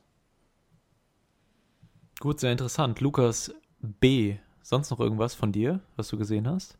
Ähm, ich bin aktuell dabei, mich so ein bisschen durch die Filmografie eines meiner zeitgenössischen Liebes Lieblingsregisseure durchzuschauen und das ist Shion Sono aus Japan. Und ähm, da habe ich mir angeschaut Äxte Hair Extensions. Und mhm. Der Versuch, den jetzt sofort einzuordnen, ist ein bisschen schwer, weil es ist wie in den meisten Fällen bei Sono eben ein kruder Genre-Mix. Es ist eine Mischung aus Buddy-Cop-Film, Familiendrama, Horrorfilm und es ist natürlich auch ein Film über den noblen Berufsstand der Friseurin. Eines der größeren Genre unserer Zeit. Nein, es geht auf jeden Fall um eine Art Haarmonster, das in einer Stadt aktiv ist und anfängt, Menschen zu ermorden. Aber es ist auch die Geschichte einer jungen Friseurin, die eben erfolgreich sein möchte in ihrem Beruf, die aber Probleme hat mit ihrer Schwester, die sie immer schon schlecht behandelt hat und die jetzt auch ihr Kind schlecht behandelt und versucht eben das Sorgerecht oder eben die Kontrolle über dieses Kind zu bekommen. Und das vermengt sich, wie immer bei äh, Sono, eben in äh, sehr absurden Szenen, also Bösewichte tanzen in einem Berg aus Haar herum und singen Lieder, die es dann auch als Karaoke-Version als Bonus auf der DVD gibt. Und es gibt Horrormomente und absurde Buddy-Humor-Szenen und so. Aber trotzdem fühlt sich das Ganze ein bisschen wie aus einem Guss an, weil er einen bestimmten Stil hat, der sich eben durch alles zieht. Und ich denke, das ist auch wieder eher für eine spezielle Zielgruppe. Es wird auf jeden Fall etwas sein für Fans des Regisseurs. Aber ähm, auch jedem, der einfach allgemeinen Fable für ungewöhnliche, unkonventionelle Geschichten hat, kann ich das nur ans Herz legen. Sicher nicht der beste Film des Regisseurs, aber genau wie eigentlich fast alles bis jetzt, was ich von ihm gesehen habe, sehr sehenswert. Hm. Ja, sehr, sehr, cool. Also ich mag auch Sono, seine Filme sehr gerne. Ich liebe zum Beispiel Love Exposure. Und ich habe jetzt selber in den letzten Wochen, was habe ich gesehen? Why Don't You, Why Play, don't you play Hell? Hell? Und ja, Tokyo Tribe. Ja, der war richtig toll. Und es ist schon sehr abgefahren, was der immer bringt. Aber ich habe auch mal angefangen, den seine Filme so durchzuschauen. Aber genauso wie etwa hier Takeshi Miike, die hauen ja so viele Filme raus, kommen ja teilweise im Jahr zwei Filme oder noch mehr, dass man da kaum hinterherkommt. Takeshi Miike hat tatsächlich, während wir diesen Podcast aufnehmen, drei neue Filme rausgebracht und dreht vier ja. weitere. Ich bin persönlich kein großer Fan des asiatischen Kinos. Das ist äh, relativ lustig, weil ich ja in die asiatische Richtung was studiere. Ähm, habe versucht, mich da irgendwie so reinzubeißen und das wirklich zu mögen, aber es hat bisher noch nicht so richtig funktioniert. Wenn ihr mir jetzt ähm, sagen müsstet, warum es sich lohnt, de, de, dem, dem Regisseur oder die Werke des Regisseur, Regisseurs zu gucken in drei Sätzen, warum lohnt sich das? Erstmal würde ich dich allgemein gern fragen, mit was hast du es denn probiert? Also was waren deine Zugänge zum asiatischen Kino? Das Ach, ist ja ein nicht. sehr breites Feld. Ist, ist schon eine Weile her. Ich habe äh, vor ein paar Jahren versucht, als ich mit dem Studium angefangen habe, so einen asiatischen Marathon zu machen. Da habe ich eigentlich alle also ziemlich alle bekannten oder berühmten Werke von den großen asiatischen Regisseuren geschaut und nicht alle natürlich, wie gesagt, äh, wird viel produziert da drüben, aber äh, bei mir ist immer das Problem, dass ich äh, diese überspitzte Note nicht, nicht besonders gut abkann und dieser offene Umgang oder sehr, sehr offensichtliche äh, Umgang mit sozialkritischen Themen und so weiter. Und ähm, ja, es mag originell sein, aber es kann auch sehr nervig sein, habe ich so für mich festgestellt. Und deswegen bin ich da so ein bisschen skeptisch bei dem, was du gerade so erzählt hast. Äh, deswegen frage ich, was euch an dem Regisseur so fasziniert. In drei Sätzen. Okay. Ja. Erstens, ähm, du bekommst etwas zu sehen, das du wahrscheinlich sonst nirgendwo gezeigt bekommst. Mhm. Du bekommst es auf eine Art und Weise in einer Form dargebracht, Zweitens, ja. die genau die Dinge miteinander verbindet, die dir normalerweise fremd sind, die aber trotzdem auch in ihrer übersteigerten Form sehr viel Wahrheit enthalten. Und drittens, es gibt keinen Teil der Welt und keinen Regisseur, dem man sich gänzlich verschließen sollte. Man wird wahrscheinlich mit ein bisschen Investition, wenn man ursprüngliche Hemmschwellen überwindet, bei jedem Regisseur oder zumindest in jeder Kinokultur, in jedem Land etwas finden, das einem zusagt, das einen irgendwie berührt oder unterhält. Und so früh aufzugeben oder zumindest an dem Punkt aufzugeben, wo du jetzt gerade bist. Du bist enttäuscht von mir, ne? Ein, ja, genau, das ist sehr enttäuschend. Wäre ein gewaltiger Verlust. Aber darüber kann man ja auch irgendwie im Nachhinein dann Empfehlungen aussprechen und so, was es so gibt. Ich werde es nochmal probieren. jetzt machen. Ich werde es nochmal probieren Fall. für dich bin übrigens auch enttäuscht von dir. Gut, sowas wie Sono oder Mieke ist da schon wieder sehr speziell. Wie gesagt, Sono ist einfach nur abgefahren, was der in seinen Filmen bringt. Aber ansonsten kann ich dir einfach empfehlen, diese ganzen ähm, Crime-Thriller-Filme, äh, die es da aus Asien gibt. Mhm. Da gibt es ja so viel Gutes. Ich meine, die Oldboy äh, Revenge-Trilogie wirst du wahrscheinlich ja. kennen. Ja. Aber was mir noch so einfällt, zum Beispiel I Saw the Devil. Habe ich auch schon gesehen, ja. Den fand ich auch ganz okay. Also den fand ich, den der hat auch ein bisschen unter diesen typischen Problemen gelitten, aber insgesamt hat mir der eigentlich doch ganz gut gefallen. A Bittersweet Life, Yellow Sea, ich glaube, die sind alle vom gleichen. Also die sind, mir gefallen die super, alles aus der Richtung eigentlich und ich tue die ja auch ziemlich hoch einschätzen, diese ganzen asiatischen Gangster-Crime-Thriller, die es da gibt. Und ich würde mich da nochmal stark machen für die Klassiker des asiatischen Kinos. Also Leute wie Ozu und Mitsuguchi mhm. und Kurosawa, die halt wirklich nicht ohne Grund zu den größten der Kinogeschichte zählen. Also jemanden wie Akira Kurosawa kannst du nicht ausblenden, wenn du dich in irgendeiner Form für Kino interessierst. Also das halte ich für eine Möglichkeit. Und auch jemand wie, wie eben zum Beispiel Oso ist so essentiell für vieles, was eigentlich in jeder Form von Filmdrama passiert. Dass das nicht nur zum Verständnis von vielem, was eben auch im Westen passiert, notwendig ist, sondern es sind auch einfach wirklich, wirklich tolle Filme, mhm. die alle furchtbar angenehm zu sehen sind, die sehr herzlich sind, sehr menschlich, die gerade dadurch, dass sie vielleicht irgendwie kulturell sehr speziell sind, sehr spezifisch, was unfassbar Universelles haben.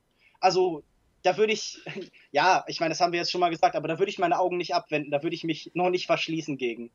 Mache ich ja nicht. Ich, ich verschließe mich auch nicht gegen die Kultur. Wie gesagt, ich studiere ja auch in die, äh, in die chinesische Richtung und äh, bin da auch sehr aufgeschlossen, aber bisher haben mich die Filme irgendwie nicht so fesseln können. Aber ich werde es nochmal probieren und äh, mit euren Tipps wird es sicherlich ähm, noch was werden. Zum Beispiel habe ich ja auch äh, den, deinen Tipp vom letzten Mal befolgt und zwar äh, mir den neuen Film von Don Hertzfeld angeguckt. Ähm, World of Tomorrow hieß er, glaube ich. Ich habe schon mhm. den Titel vergessen. Und der und? hat mir auch sehr, sehr gut gefallen. Äh, ich habe ihn, glaube ich, zweimal angeguckt. Und vom visuellen her hat es mir sehr gut gefallen, vom thematischen her. Ich glaube, du hattest in der letzten äh, Ausgabe auch schon zur Genüge, Genüge darüber geredet, wenn, wenn jemand nochmal das hören möchte. Ich kann ihn auf jeden Fall auch nur empfehlen und ähm, wollte mir dann eigentlich nochmal so ein drittes oder viertes Mal angucken. Geht ja auch ganz gut. Ich weiß nicht, wie lange ist der? 15 Minuten oder so? Oder? Mhm. Und äh, weil ich das Gefühl hatte, dass ich natürlich die offensichtlichen Sachen ähm, gesehen habe, aber gerade so vom visuellen vielleicht einige Nuancen verpasst habe. Ähm, aber ich hatte dann äh, nicht mehr die Ausdauer, mir, mir den nochmal anzugucken und habe es dann ein bisschen verschoben. Aber die ersten beiden Male haben mir sehr gut gefallen. Deswegen danke nochmal für den Tipp. Äh, gerne. Allgemein alles von Don Hertzfeld eigentlich sehr empfehlenswert. Sollte einem eigentlich in jedem Fall was geben. Kann man eigentlich alles durch die Bank empfehlen. Für manche Sachen muss man wahrscheinlich auch wieder ein bisschen ein Fable für das Merkwürdige und das Absurde mhm, und ja. vielleicht auch für das, das, äh, das Abstoßende haben. Aber im Allgemeinen sind das halt, ist es einer der interessantesten Animationskünstler der Gegenwart. Mich würde das interessieren, du hast doch letztes Mal erzählt, dass er überwiegend alleine arbeitet. Mich würde mal interessieren, wie so ein richtig großes Projekt von ihm aussehen würde. Ich denke, äh, oder ob das eventuell seine, seine Machart dann zunichte machen würde oder er vielleicht nicht damit umgehen könnte oder das vielleicht auch nicht so zu, zu der Thematisierung passt, wie er es eben ähm, wie er die Themen eben angeht. Aber mich würde es auf jeden Fall mal interessieren, wie er damit umgehen würde. Und ich denke, er wird sicherlich in Zukunft auch die Chance da, dazu kriegen. Oder hat das vielleicht sogar schon gemacht? Wie gesagt, ich kenne mich da nicht so gut aus. Das, das bis jetzt größte Projekt, das es von ihm gibt, ist eben It's Such a Beautiful Day. Das ist ein einstündiger Film. Mhm. Auch nicht unbedingt mit deutlich größeren Mitteln. Und ich weiß das nicht. Ich mag es eigentlich sehr gern, wenn Künstler sich in gewisser Weise Limitierungen setzen. Also wenn man sich anguckt, so die Dogma-Bewegung zum Beispiel hat ja auch Ähnliches probiert. Und hm. ich habe das Gefühl, dadurch, dass Leute eben Limitierungen überwinden müssen, also zum Beispiel finanzielle oder halt irgendwie was ein Team angeht oder so, äh, entstehen immer neue und interessante Wege eben an, an bestimmte Ideen im Film heranzugehen. Ja. Also ich würde ja. ich würde dir zustimmen, ich fände das gut, wenn Leute äh, Don Hertzfeld ganz viel Geld geben. Also auch gerne einfach für sein, äh, sein privates Leben, damit er weiter eben solche Sachen machen kann. Aber ähm, ich könnte mir auch vorstellen, mir einen Don Hertzfeld Film anzugucken. Allgemein, weil ich mir wünsche, wir hätten im Kino mehr gezeichnetes, mehr handgemachtes. Also wenn ich da kurz äh, ein bisschen abschweifen darf, ich bin ja kein großer Fan von dem, was eben aktuell da an äh, Computeranimation überwiegend eingesetzt wird. Also Filme mhm. wie Frozen oder so mögen gewiss, äh, mögen ja nett sein und so, aber wenn ich mir das vergleiche zu dem, was eben sowas wie Studio Ghibli macht, wenn ich das vergleiche mit sowas wie Studio Leica, da sieht man einfach den Unterschied zwischen, zwischen Handwerk und so einer maschinellen Produktion. Ich, ich hoffe, ich würd, dass das. Ich würde sagen, das kommt nicht unbedingt auf die Machart an, sondern eben, es sind auch einfach thematisch ganz andere Filme. Ne? Also ein Frozen ist einfach ein Blockbuster für Kinder. Es ist eben so. Und ähm, ich glaube, dass man auch in dem Stil interessantere Sachen machen könnte, als es jetzt eventuell ein Frozen bietet. Ja? Das ist nicht unbedingt, es ist jetzt, die, die, diese Machart ist jetzt eben vorbelastet, weil die meisten dieser Filme so eben in die Kinos kommen heutzutage und äh, äh, Studio Ghibli Sachen die Ausnahme sind. Aber ich glaube auch, dass man auch in dem Stil interessante Filme machen kann. Ja gut, Moment, da würde ich dir jetzt aber widersprechen, weil ich glaube, zum Beispiel Studio Ghibli zum Beispiel produziert auch Blockbuster für den eigenen Markt. Vielleicht ist das ja. dann nicht auch in Deutschland und in den USA ein klassischer Blockbuster, aber ursprünglich ist das Konzept Gut, ja. angelegt auf eine Massenwirksamkeit. Und sowas wie Studio Leica hat auch erhebliche Einspielergebnisse. Also so ein Film wie Coraline oder Paranorman oder mhm, eben jetzt genau, zuletzt ja. eben die Box Trolls ist im Konzept ja auch angelegt auf eine breiten Wirkung. Ja. Ich denke nicht, dass das der Rahmen ist, sondern dass das wirklich ähm, natürlich sind die noch ein bisschen weniger gefällig. Natürlich ist da auch das kalkuliert, dass man so ein bisschen am Rand der eigenen Finanzierungsmöglichkeiten arbeitet. Mhm. Aber ich denke, das ist vor allen Dingen der Wille, mehr zu machen, als nur ein genießbares, konsumierbares Produkt, das eben für zwei Stunden die Kinder so ein bisschen ruhig stellt. Und das ist natürlich auch bei Disney oder DreamWorks nicht immer so. Aber man hat das Gefühl, dass dieses Stilistische, das da mitschwingt, eigentlich vor allem Ausdruck des Willens ist, immer nur was Gefälliges und Zugängliches zu machen. Und halt eben einer Bildsprache, die sich jetzt eben auch im Fernsehen zum Beispiel durchsetzt. Ja. Ich wollte noch eben zu Don Hertzfeld sagen, ja, ich glaube, in solchen Fällen ist es gar nicht unbedingt ähm, er hat jetzt ja quasi bewiesen, dass er unter Limitierung arbeiten kann, aber wenn man ihm dann wirklich die Mittel gibt, ist es ja eine ganz neue Herausforderung, in der es jetzt wahrscheinlich nicht weniger anspruchsvolle Aufgaben für ihn selbst gibt, eben im Umgang mit dem, mit dem, mit den ganzen Mitteln, die er dann zur Verfügung hat. Ich glaube, dass das nicht unbedingt ihn dann ähm, in eine sehr kommerzielle Richtung treibt oder in eine Richtung, wo seine Sachen nicht mehr besonders funktionieren, sondern dass es eben auch sehr herausfordernd sein kann für einen Künstler, und nicht unbedingt was Schlechtes bedeutet. Ja? Also natürlich Limitierung schafft Innovation, aber ich glaube, dass es für solche Künstler eben auch ganz interessant sein kann, unter, in einem ganz neuen Umfeld dann ähm, zu arbeiten. Aber gut, äh, auf jeden Fall. Wir werden sehen. Ja, sehr empfehlenswerter Film. Äh, ansonsten noch irgendjemand einen Film, über den er reden möchte in diesem Segment? Oder hätten wir es? Ich denke, das ich reicht. Denke, wir haben es. Gut, ja. dann Gehen wir über zu unserer letzten Filmdiskussion zu dem Film The Voices, der am 30.04. in die deutschen Kinos kommt, ab 16 freigegeben und wir hören in den Clip rein. Da ist er wieder. Jerry! Was? Arbeitet in einer Badewannenfabrik. Ja, na klar, selbstverständlich. Jerry war die langweiligste Nummer im Universum. Hey, Fisch. Hey, Jerry, geht's dir gut, Mann? Bis er eine weise Entscheidung traf. Nehmen Sie noch Ihre Medikamente? Ja. Sie müssen sie aber einnehmen. Okay. Jetzt ist er wie ausgewechselt. Nehmen Sie die Pillen, die Pillen, die Pillen. Und das Beste, er hört sogar auf mich. Wo zum Teufel ist mein Futter, du Hackfresse? Hi, Mr. Whiskers. Wenn nur diese verlauste Töle nicht wäre. Wer ist ein braver Hund? Du bist ein guter Junge. Hören Sie manchmal Stimmen? Töte ihn. Halt die Klappe. Fick den Köter. Hm, Stimmen? Nein. The Voices ist der dritte Film von Marjane Satrapi und unter anderem spielen mit Ryan Reynolds, Gemma Archerton und Anna Kendrick und er handelt von einem netten jungen Mann, der versucht, eine Mitarbeiterin bei sich in der Firma, in die er sich verguckt hat, von sich zu überzeugen und das mit der Hilfe seiner sprechenden Haustiere, ein Hund und eine Katze. Doch die Dinge nehmen eine dramatische Wendung, nachdem sie ihn auf dem vereinbarten Date sitzen lässt. Wie fandet ihr The Voices? Übrigens, am 30.04., habe ich eben schon gesagt, ne? 30.04. Kinostart, ab 16. Wie fandet ihr den Film? Ich persönlich habe mir sehr schwer getan mit dem Film.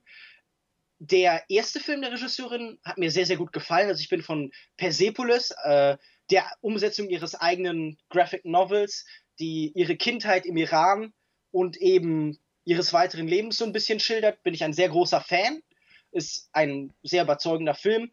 Und ihr zweiter Film ging dann schon in eine sehr andere Richtung, in eine, die man so ein bisschen schwer verorten kann, wo man sich fragt, was genau will mir das sagen? Es geht ja um einen, äh, um einen Geiger, dessen Geige zerstört wird, der jetzt Probleme mit seiner Ehefrau hat.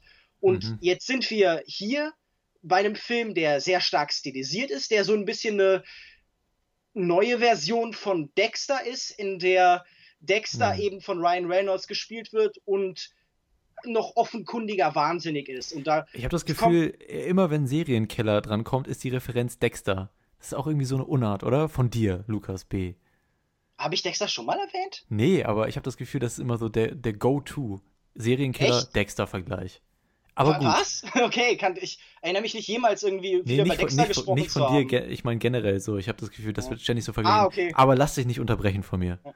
Nee, ich, ich muss ja auch sagen, Dexter ist ja auch keine sonderlich gute Serie. Die Ja. hatte ein interessantes Konzept. Dann verlor sie sich über irgendwie gefühlt 80 Staffeln in zunehmenden Absurditäten und so.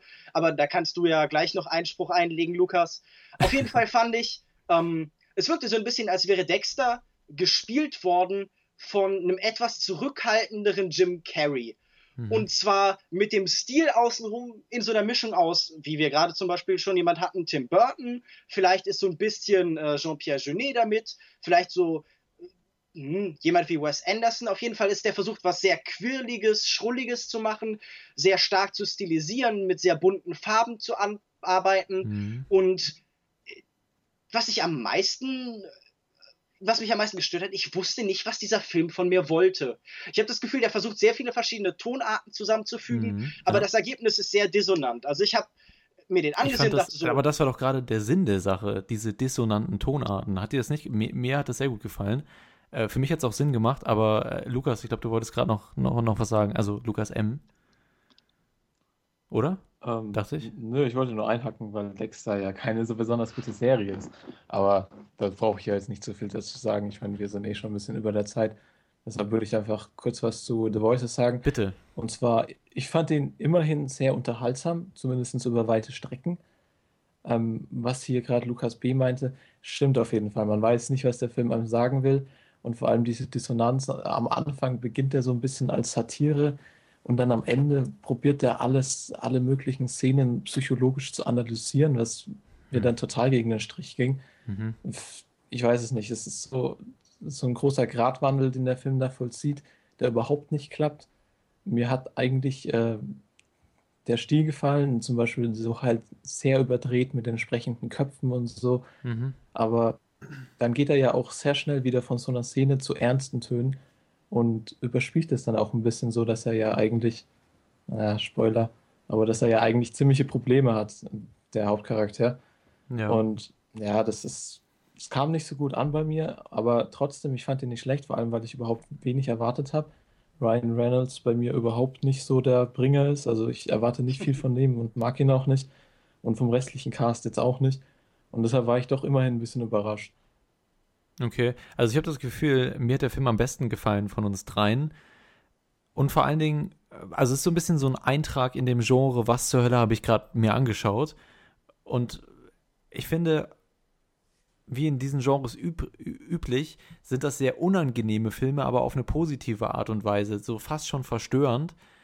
Und zwar gerade aufgrund dieser tonalen Dissonanz, die ihr beide anscheinend nicht so richtig gut fandet. Ich fand das sehr gut, wie der Film in die verschiedenen Gänge geschaltet hat und verschiedene Töne angeschlagen hat, äh, die man als Zuschauer so nicht gewohnt ist, ja. Also er spielt mit Zuschauererwartungen und Sympathien und dreht das dann alles so auf den, auf den Kopf.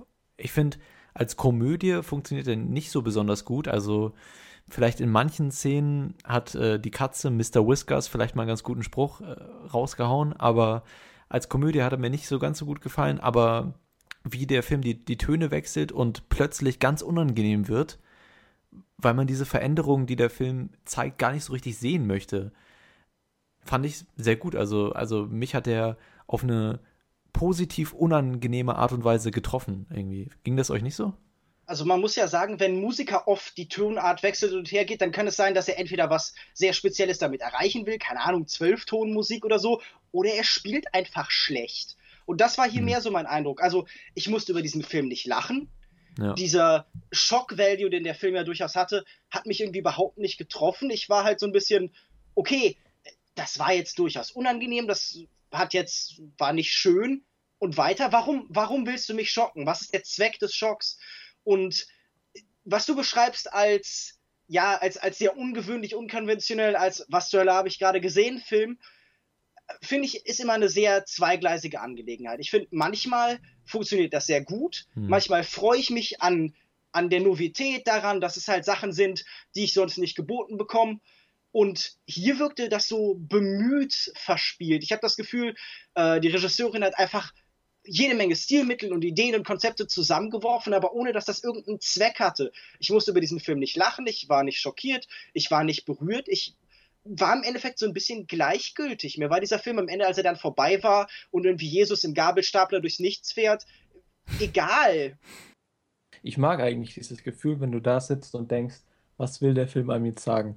Aber dann meistens, wenn das ein bisschen extremer ist. Also ich fand den Film relativ verhalten hier. Ähm, wenn, dann würde ich sowas wie, zum Beispiel, wenn du einen Lost Highway anschaust oder, weil wir es vorhin auch von Mieke hatten, den Gosu, dann denkst du dir halt wirklich, what the fuck? Aber hier, das war Hm. halt Verhalten und dann mit, diese, mit dem Ende hier, mit dem Gabelstapler Jesus, probiert sie halt dann auch noch die Regisseurin, eben so eine Krone aufzusetzen, um sowas zu erreichen. Aber das wirkt dann auch wieder sehr gezwungen und vor allem passt es nicht zum Rest des Films. Und pff, ja, ich ich muss halt einfach sagen, die Filme, also zumindest der erste Film der Regisseurin war ja äh, sehr persönlich, sehr auch ein bisschen verspielt, aber immer mit dem Ziel, irgendwie was über die eigene Vergangenheit zu erzählen. Und für mich wirkte der Film wie auf der Suche nach einer Geschichte. So ein bisschen jemand, der aus dem Vakuumwasser heraus erzählt. Und es hat so ein bisschen den Eindruck, dass jemand, der eigentlich eine recht gewöhnliche Person ist, relativ normal ist, auf total aufgedreht macht und total verrückte Sachen erzählt. Und Hm. Das fand ich irgendwie nur so ein bisschen nervig und anbiedernd und ähm, äh, ja, anbiedernd ist vielleicht das falsche Wort, weil wahrscheinlich die, die Zielgruppe für diese Sachen weiß, dass sie gerne überrascht wird in irgendeiner Form. Und ich glaube, es ist halt anbiedern an eine andere Art von Kinogänger, nämlich an Leute, die denken, oh, jetzt schaue ich mir was ganz Verrücktes an. Aber es ist halt so ein bisschen, als würde jemand, der irgendwie sonst einen Bürojob hat, sich auf einmal die Haare rot färben. Es wirkt einfach wie ein komischer Kontrast. Und ich weiß nicht warum. Ich weiß auch nicht, ob die Regisseurin das wirklich nötig hat. Ich würde mir wünschen, sie würde sich halt wieder auf Sachen besinnen, die sie kann. Also ich will den Film jetzt nicht auf das größte Podest heben. Ich fand den jetzt nicht genial. Es ist natürlich auf eine Art und Weise ein trashiger Film, aber ich finde, ich habe es eben schon gesagt, spielt mit den Sympathien und Erwartungen des Zuschauers und ich finde auch, das funktioniert nicht hundertprozentig, ja, weil man an Ryan Reynolds Charakter von Anfang an nicht so wirklich herangebracht wird, so dass es später ähm, einem doch eher wieder einfacher fällt, sich zu distanzieren, aber einfach diese Änderung im Film, dass man sich dann plötzlich von diesem Hauptcharakter distanzieren möchte, weil das Ganze so unangenehm ist, fand ich sehr gut. Und ich finde auch, der Film spricht Dinge an, mit denen man sich identifizieren kann selbst, auch wenn das jetzt vielleicht ein bisschen komisch klingt, aber weil ihr eben auch meintet, was will der Film ja eigentlich sagen? Ich finde, er spricht Themen an wie die Verdrängung der Realität, die jeder von uns eigentlich kennt, hier natürlich in einem extremen Ausmaß und für meine, meiner Meinung nach sehr originell dargestellt auch wie stark die menschliche Psyche ist und was für einen Einfluss sie hat und wie schief das laufen kann, wenn eine psychische Erkrankung dieses Potenzial, was wir in unserem Kopf haben, nutzt und in schlimme, schlimme Richtungen führt. Und wie das dargestellt wurde und wie der Film dann eben die Tonart gewechselt hat, ich weiß nicht, ich, ich kann da eigentlich nicht so wirklich das, die Kritik drin, also ich kann natürlich die Kritik drin sehen. Am wenigsten hat mir auch gefallen die, ähm, ja, die Beziehung zwischen Ryan Reynolds und menschlichen Charakteren. Ich finde, da, da, ja, fand ich einfach nicht besonders gut. Auf der anderen Seite fand ich dann dieses Trio, er und seine Haustiere, hat mich jetzt nicht umgehauen, aber ich fand, konnte man sich ganz gut ansehen, war unterhaltsam, aber ich finde vor allen Dingen auch, dass der Film neben diesen ganzen kruden, grotesken Geschichten, die ich teilweise auch sehr bestürzend fand, ich weiß nicht, ob ihr da wahrscheinlich irgendwie schon härtere Sachen gesehen habt, aber mich hat das auf jeden Fall teilweise recht ähm, ja, schockiert zurückgelassen, auch teilweise die Richtung, in die der Film gegangen ist. Also für mich hat es teilweise auf einer inhaltlichen Ebene, teilweise auf einer Unterhaltungsebene gut funktioniert, auch wenn ich natürlich auch nicht sage, dass der Film hundertprozentig perfekt ist, so. Aber ich finde, man kann ihm schon etwas abgewinnen. Ihr seid da, glaube ich, ein bisschen hart, finde ich. Das kann durchaus sein, dass wir uns vielleicht so ein bisschen zu sehr vor den Kopf gestoßen gefühlt haben. Ich habe nur einfach das Gefühl, was du argumentierst, ist ja im Endeffekt, der Film zeigt irgendwas Interessantes darüber, wie die menschliche Psyche funktioniert oder wie halt der Mensch Er nimmt halt diese kann. Prämisse und macht einen trashigen Film daraus. Es ist immer noch im Endeffekt ein trashiger Film, aber da steckt ein bisschen was dahinter, was einen zum Nachdenken auch anregt und eigene, eigene Thematiken, die man selber vielleicht auch kennt, wie diese Verdrängung der Realität in einem extremen Maß darstellt, finde ich. Das kann durchaus sein, aber das habe ich zumindest während dem während der Sichtung selbst nicht so empfunden. Ich hatte nie das Gefühl, dass mich irgendwas davon berührt oder in irgendeiner Mhm. Form, dass sich das zum Nachdenken anregt, sondern da war immer sehr viel Distanz durch die Künstlichkeit dieser Welt. Ja, stimmt. Ich hab, war in keine dieser Figuren in irgendeiner Form investiert. also auch nicht in Ryan Reynolds. Ich habe mit niemandem da mitgefühlt und mhm. das ist wahrscheinlich auch das, warum die Schockwirkung sich irgendwie nur eingeschränkt tatsächlich auswirkt, weil ich bin überhaupt kein Mensch, der abgestumpft ist, glaube ich. Ich finde Gewalt in Filmen sehr häufig sehr unangenehm. Ich könnte mir so Sachen wie The Human Centipede oder irgendwelche späteren Saw-Teile oder Martyrs oder sowas nicht angucken. Ich weiß, dass ich das nicht mag. Ich weiß, dass ich davon weitestgehend Abstand halte. Und dieser Film hat mir auch in den gewalttätigeren Szenen nie das Gefühl gehabt, dass es irgendwas bedeutet. Es war sehr cartoonhaft, es war sehr, ähm, es, es sollte dann irgendwie einen Kontrast bilden und realistisch sein. Aber ich habe mir das angesehen und dachte, gut, das ist derselbe Mensch, der vorhin mit irgendwelchen Badewannen rumgetanzt ist oder sich mit Hunden unterhält und jetzt hat er jemanden umgebracht und unterhält sich gleich mit den Köpfen.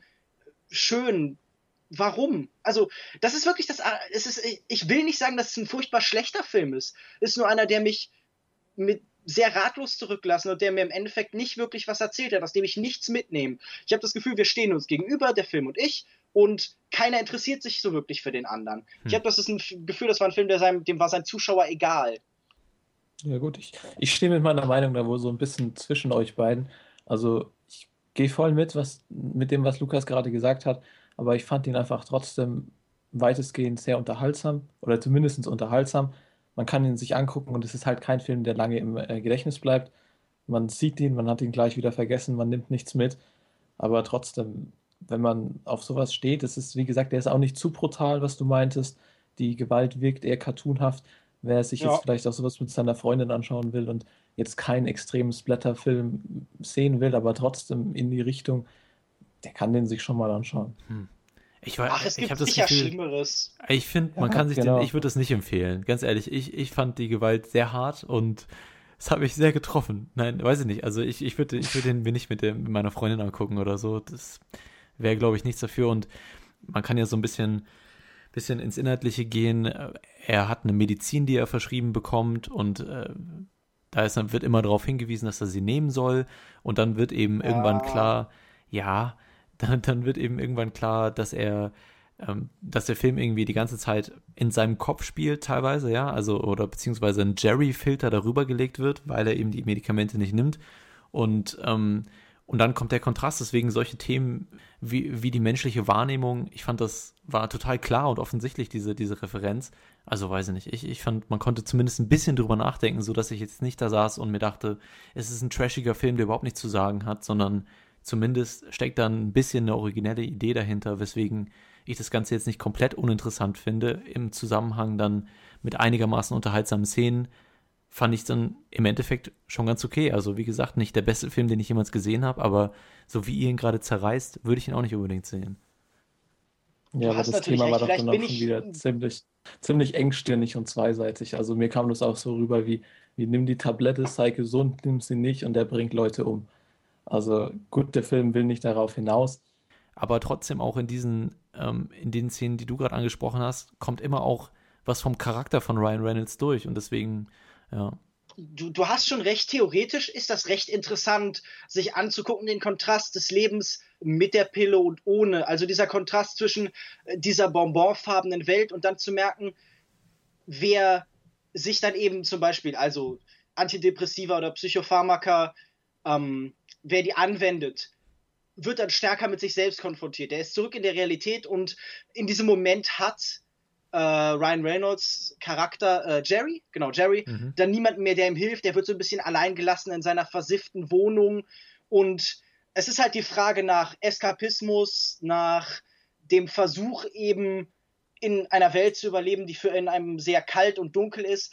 Aber ich habe das Gefühl, das ist so beiläufig abgehandelt worden. Das ist mhm. nichts, was der Film sich wirklich auf die Fahne schreibt, sondern im Drehbuch waren dann ein paar Gedanken und das wird dann angedeutet, aber nichts, was wirklich irgendwo hinführt, was auserzählt wird.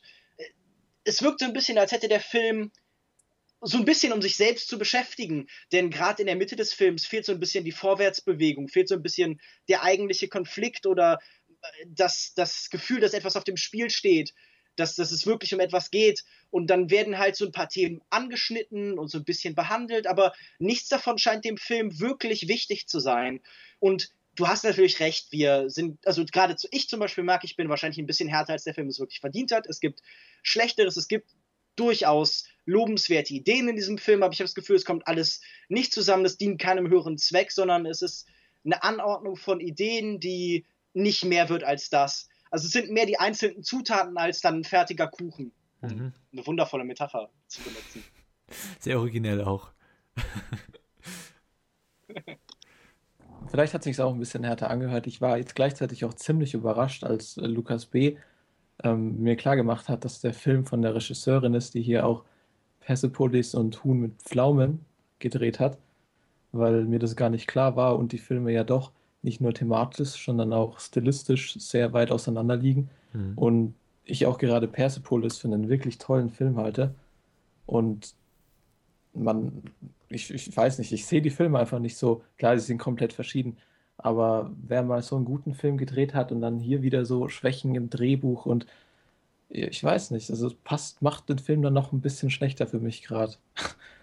Es wirkt halt wie ein Künstler oder beziehungsweise in dem Fall eine Künstlerin, die genau eine Geschichte zu erzählen hatte, ihre eigene. Und darüber hinaus ist sie jetzt auf der Suche nach mehr und findet dann Themen wie zum Beispiel Wahnsinn und Psychopharmaka und irgendwie eine Form von Borderline oder Schizophrenie und arbeitet sich so ein bisschen daran ab, aber ohne eine persönliche Involvierung, ohne dass da wirklich Herz dabei ist, sondern es ist das Gefühl, man muss weitermachen. Das ist wie der Romancier, der mit seinem ersten Debüt eigentlich alles erzählt hat oder die Band, die ein tolles Album macht und sich danach immer wiederholt oder dann irgendwann, keine Ahnung, macht die Rockband halt das Elektroalbum, aber es haut dann auch keinen mehr um, weil das nicht das ist, was man von ihnen sehen will und es ist auch gleichzeitig nichts Neues. Also was die Regisseurin bräuchte, wäre eine Neuerfindung, wäre eine Neuentdeckung von irgendwas, mit dem sie sich beschäftigen kann.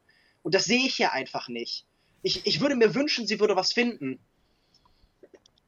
Ja, also ich kann das schon verstehen, was, was du ansprichst. Ich finde jetzt nicht, dass das äh, die ganze komplette Filmografie der Regisseurin hier in den Dreck zieht. Aber natürlich ist es so, ich glaube, ich habe immer ein also Zitat gehört, dass jeder Mensch hat eine Geschichte zu erzählen. Ja, jeder kann ein Buch schreiben, aber dann die zweite, das ist das Schwierige. Jetzt, das ist hier schon ihr dritter Film, aber ich finde, äh, wie gesagt, ich fand, es war ein okayer Film. Es war natürlich ein Film, der von vornherein ein trashiger Film sein wollte. Und da darf man jetzt auch nicht so viel erwarten. Und aber auf der anderen Seite muss man natürlich kritisch sein, gerade auf dieser trashigen Filmebene hat er für mich nicht so hundertprozentig funktioniert. Wie gesagt, viele Schwächen im Drehbuch mit der Charakterbildung und dann auch nicht so unfassbar unterhaltsam. Ich habe eben gesagt, ich war unterhalten, ja, war ich auch, aber ich fand es jetzt auch nicht überragend. Was ich euch nochmal fragen wollte, wie fandet ihr denn die ganze, die ganze Haustiergeschichte? Hat euch das einigermaßen ein Schmunzeln aufs, aufs Gesicht gezaubert oder fandet ihr es eher unnötig? Ich muss ja sagen, es ist eine sehr akkurate Darstellung von Katzen, denn die sind gegenüber Menschen vollkommen gleichgültig, die sind bösartig, die haben eigentlich nichts vor, außer von dir Futter zu bekommen und im besten Fall bringst du was für sie um. Und äh, im Gegensatz dazu ja. sind Hunde verständnisvoll, das menschliche Über-Ich äh, nähern sich an und ähm, in der Hinsicht ist eine akkurate Darstellungsweise von dem, wie die Tiere funktionieren. Nein, das ist natürlich überspitzt formuliert. Aber sonst äh, ich meine, die Tiere hat ja äh, Ryan Reynolds beide selbst gesprochen. Einmal mit mhm. schottischem Akzent, wenn ich das richtig sehe, und einmal ja. mit so einem naiven, treulosen Ton. Ja. Und das war natürlich der Versuch, so ein bisschen dieses klassische Engelchen-Teufelchen-Prinzip oder halt Es und Über-Ich von Freud irgendwie in genau. Figuren zu fassen. Aber das war ab und zu ganz nett. Ich habe, glaube ich, ein bisschen geschmunzelt darüber. Mhm. Aber im Endeffekt nettes Gimmick, aber mehr auch nicht für mich waren die beiden, also die Katze und der Hund, tatsächlich das Element im Film, was am besten funktioniert hat. Mhm. Also ich fand die wirklich lustig und auch das Einzige, was eigentlich wirklich lustig war in dem Film, weil ich könnte den Köpfen und auch den sonstigen, ich glaube, es gab auch sonst ein paar äh, auf lustig getrimmte Szenen, nicht viel abgewinnen. Und also aus der Humorsicht auf den Film gesehen, waren die beiden wirklich äh, der Retter, weil ich glaube, der Film will ja auch ein bisschen in diese Schiene gehen. Also gerade am Anfang beginnt er ja schon mehr so als, wie soll man sagen, Horrorkomödie hm. oder in die Richtung halt. Ich meine, die anderen Versuche zum Humor waren halt sehr stereotyp. Da war dann das dicke Mädchen, das singt dann irgendwie äh, ODB bei ja, der Karaoke und ja. das ist dann lustig. Oder da war dann der lustige Inder, der irgendwie zynische Sprüche abgibt über irgendwie das fand ich auch Toilet ganz schlimm. Die so. Person fand ich echt ganz schlimm, also dass ja. die die da so reingeschrieben die, haben die wirken halt alle wie aus einer, aus einer Sitcom. Das sind so Sitcom-Figuren. Die könnten irgendwie ja. bei Big Bang Theory sitzen oder bei How I Met Your Mother, aber die möchte ich halt nicht in Spielfilmen sehen, weil ähm, das ist für das Fernsehen, das ist halt für eine Struktur irgendwie erdacht worden, in der jeder sich schnell reinfindet und das brauchen wir bei einem Film nicht, weil jeder, der da ist, ist bereit, sich das zwei Stunden anzugucken. Hm. Das hat mich gestört. Also ich stimme euch beiden zu. Ich fand gerade die Haustiere, ich fand sie auf der einen Seite wie Lukas recht unterhaltsam oder zum, zumindest das Lustigste auch am Film, wenngleich nicht super lustig, aber einigermaßen unterhaltsam und auf der inhaltlichen Ebene eher schon ausgelutscht, ja, dieses Engel-Teufelchen-Prinzip gut. Wenn ich tatsächlich ein stärkstes Element benennen sollte, jetzt so beim Überlegen, dann wäre das tatsächlich Ryan Reynolds, der gar nicht so schlecht spielt. Ryan Reynolds ist mhm. ja, wie wir allgemein sagen, kein, kein Darsteller, der uns jetzt, von dem wir große Fans sind, oder? Nee, aber ich fand den auch gut hier. Gar nicht. Ich finde, er hat auch gut mit den Erwartungen an, an ihn als Schauspieler hier gespielt, ne?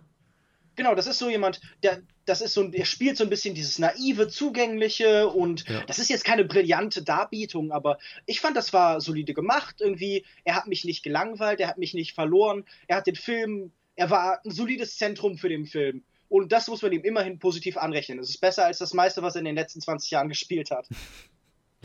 Green Lantern. Besser als Green Lantern? Besser als Green Lantern. Besser als Green Lantern. Ich, ich habe Green Lantern nicht gesehen, das kann ich leider nicht sagen. Gut. Aber wahrscheinlich besser. Ich nehme jetzt einfach mal an, es war besser. Ich glaube auch. Okay, abschließende Bemerkungen. Die Stimmen in meinem Kopf sagen mir, nicht mehr The Voices anzuschauen. Wie gesagt, man kann ihnen nicht vertrauen, Lukas. Ich denke, dass du dann eigentlich genau das Gegenteil damit sagen möchtest. Sie sagen, ich soll Johannes töten. Oh, okay, Und Lukas okay. auch. Und alle, die zuhören. Lukas M., Empfehlung oder keine Empfehlung?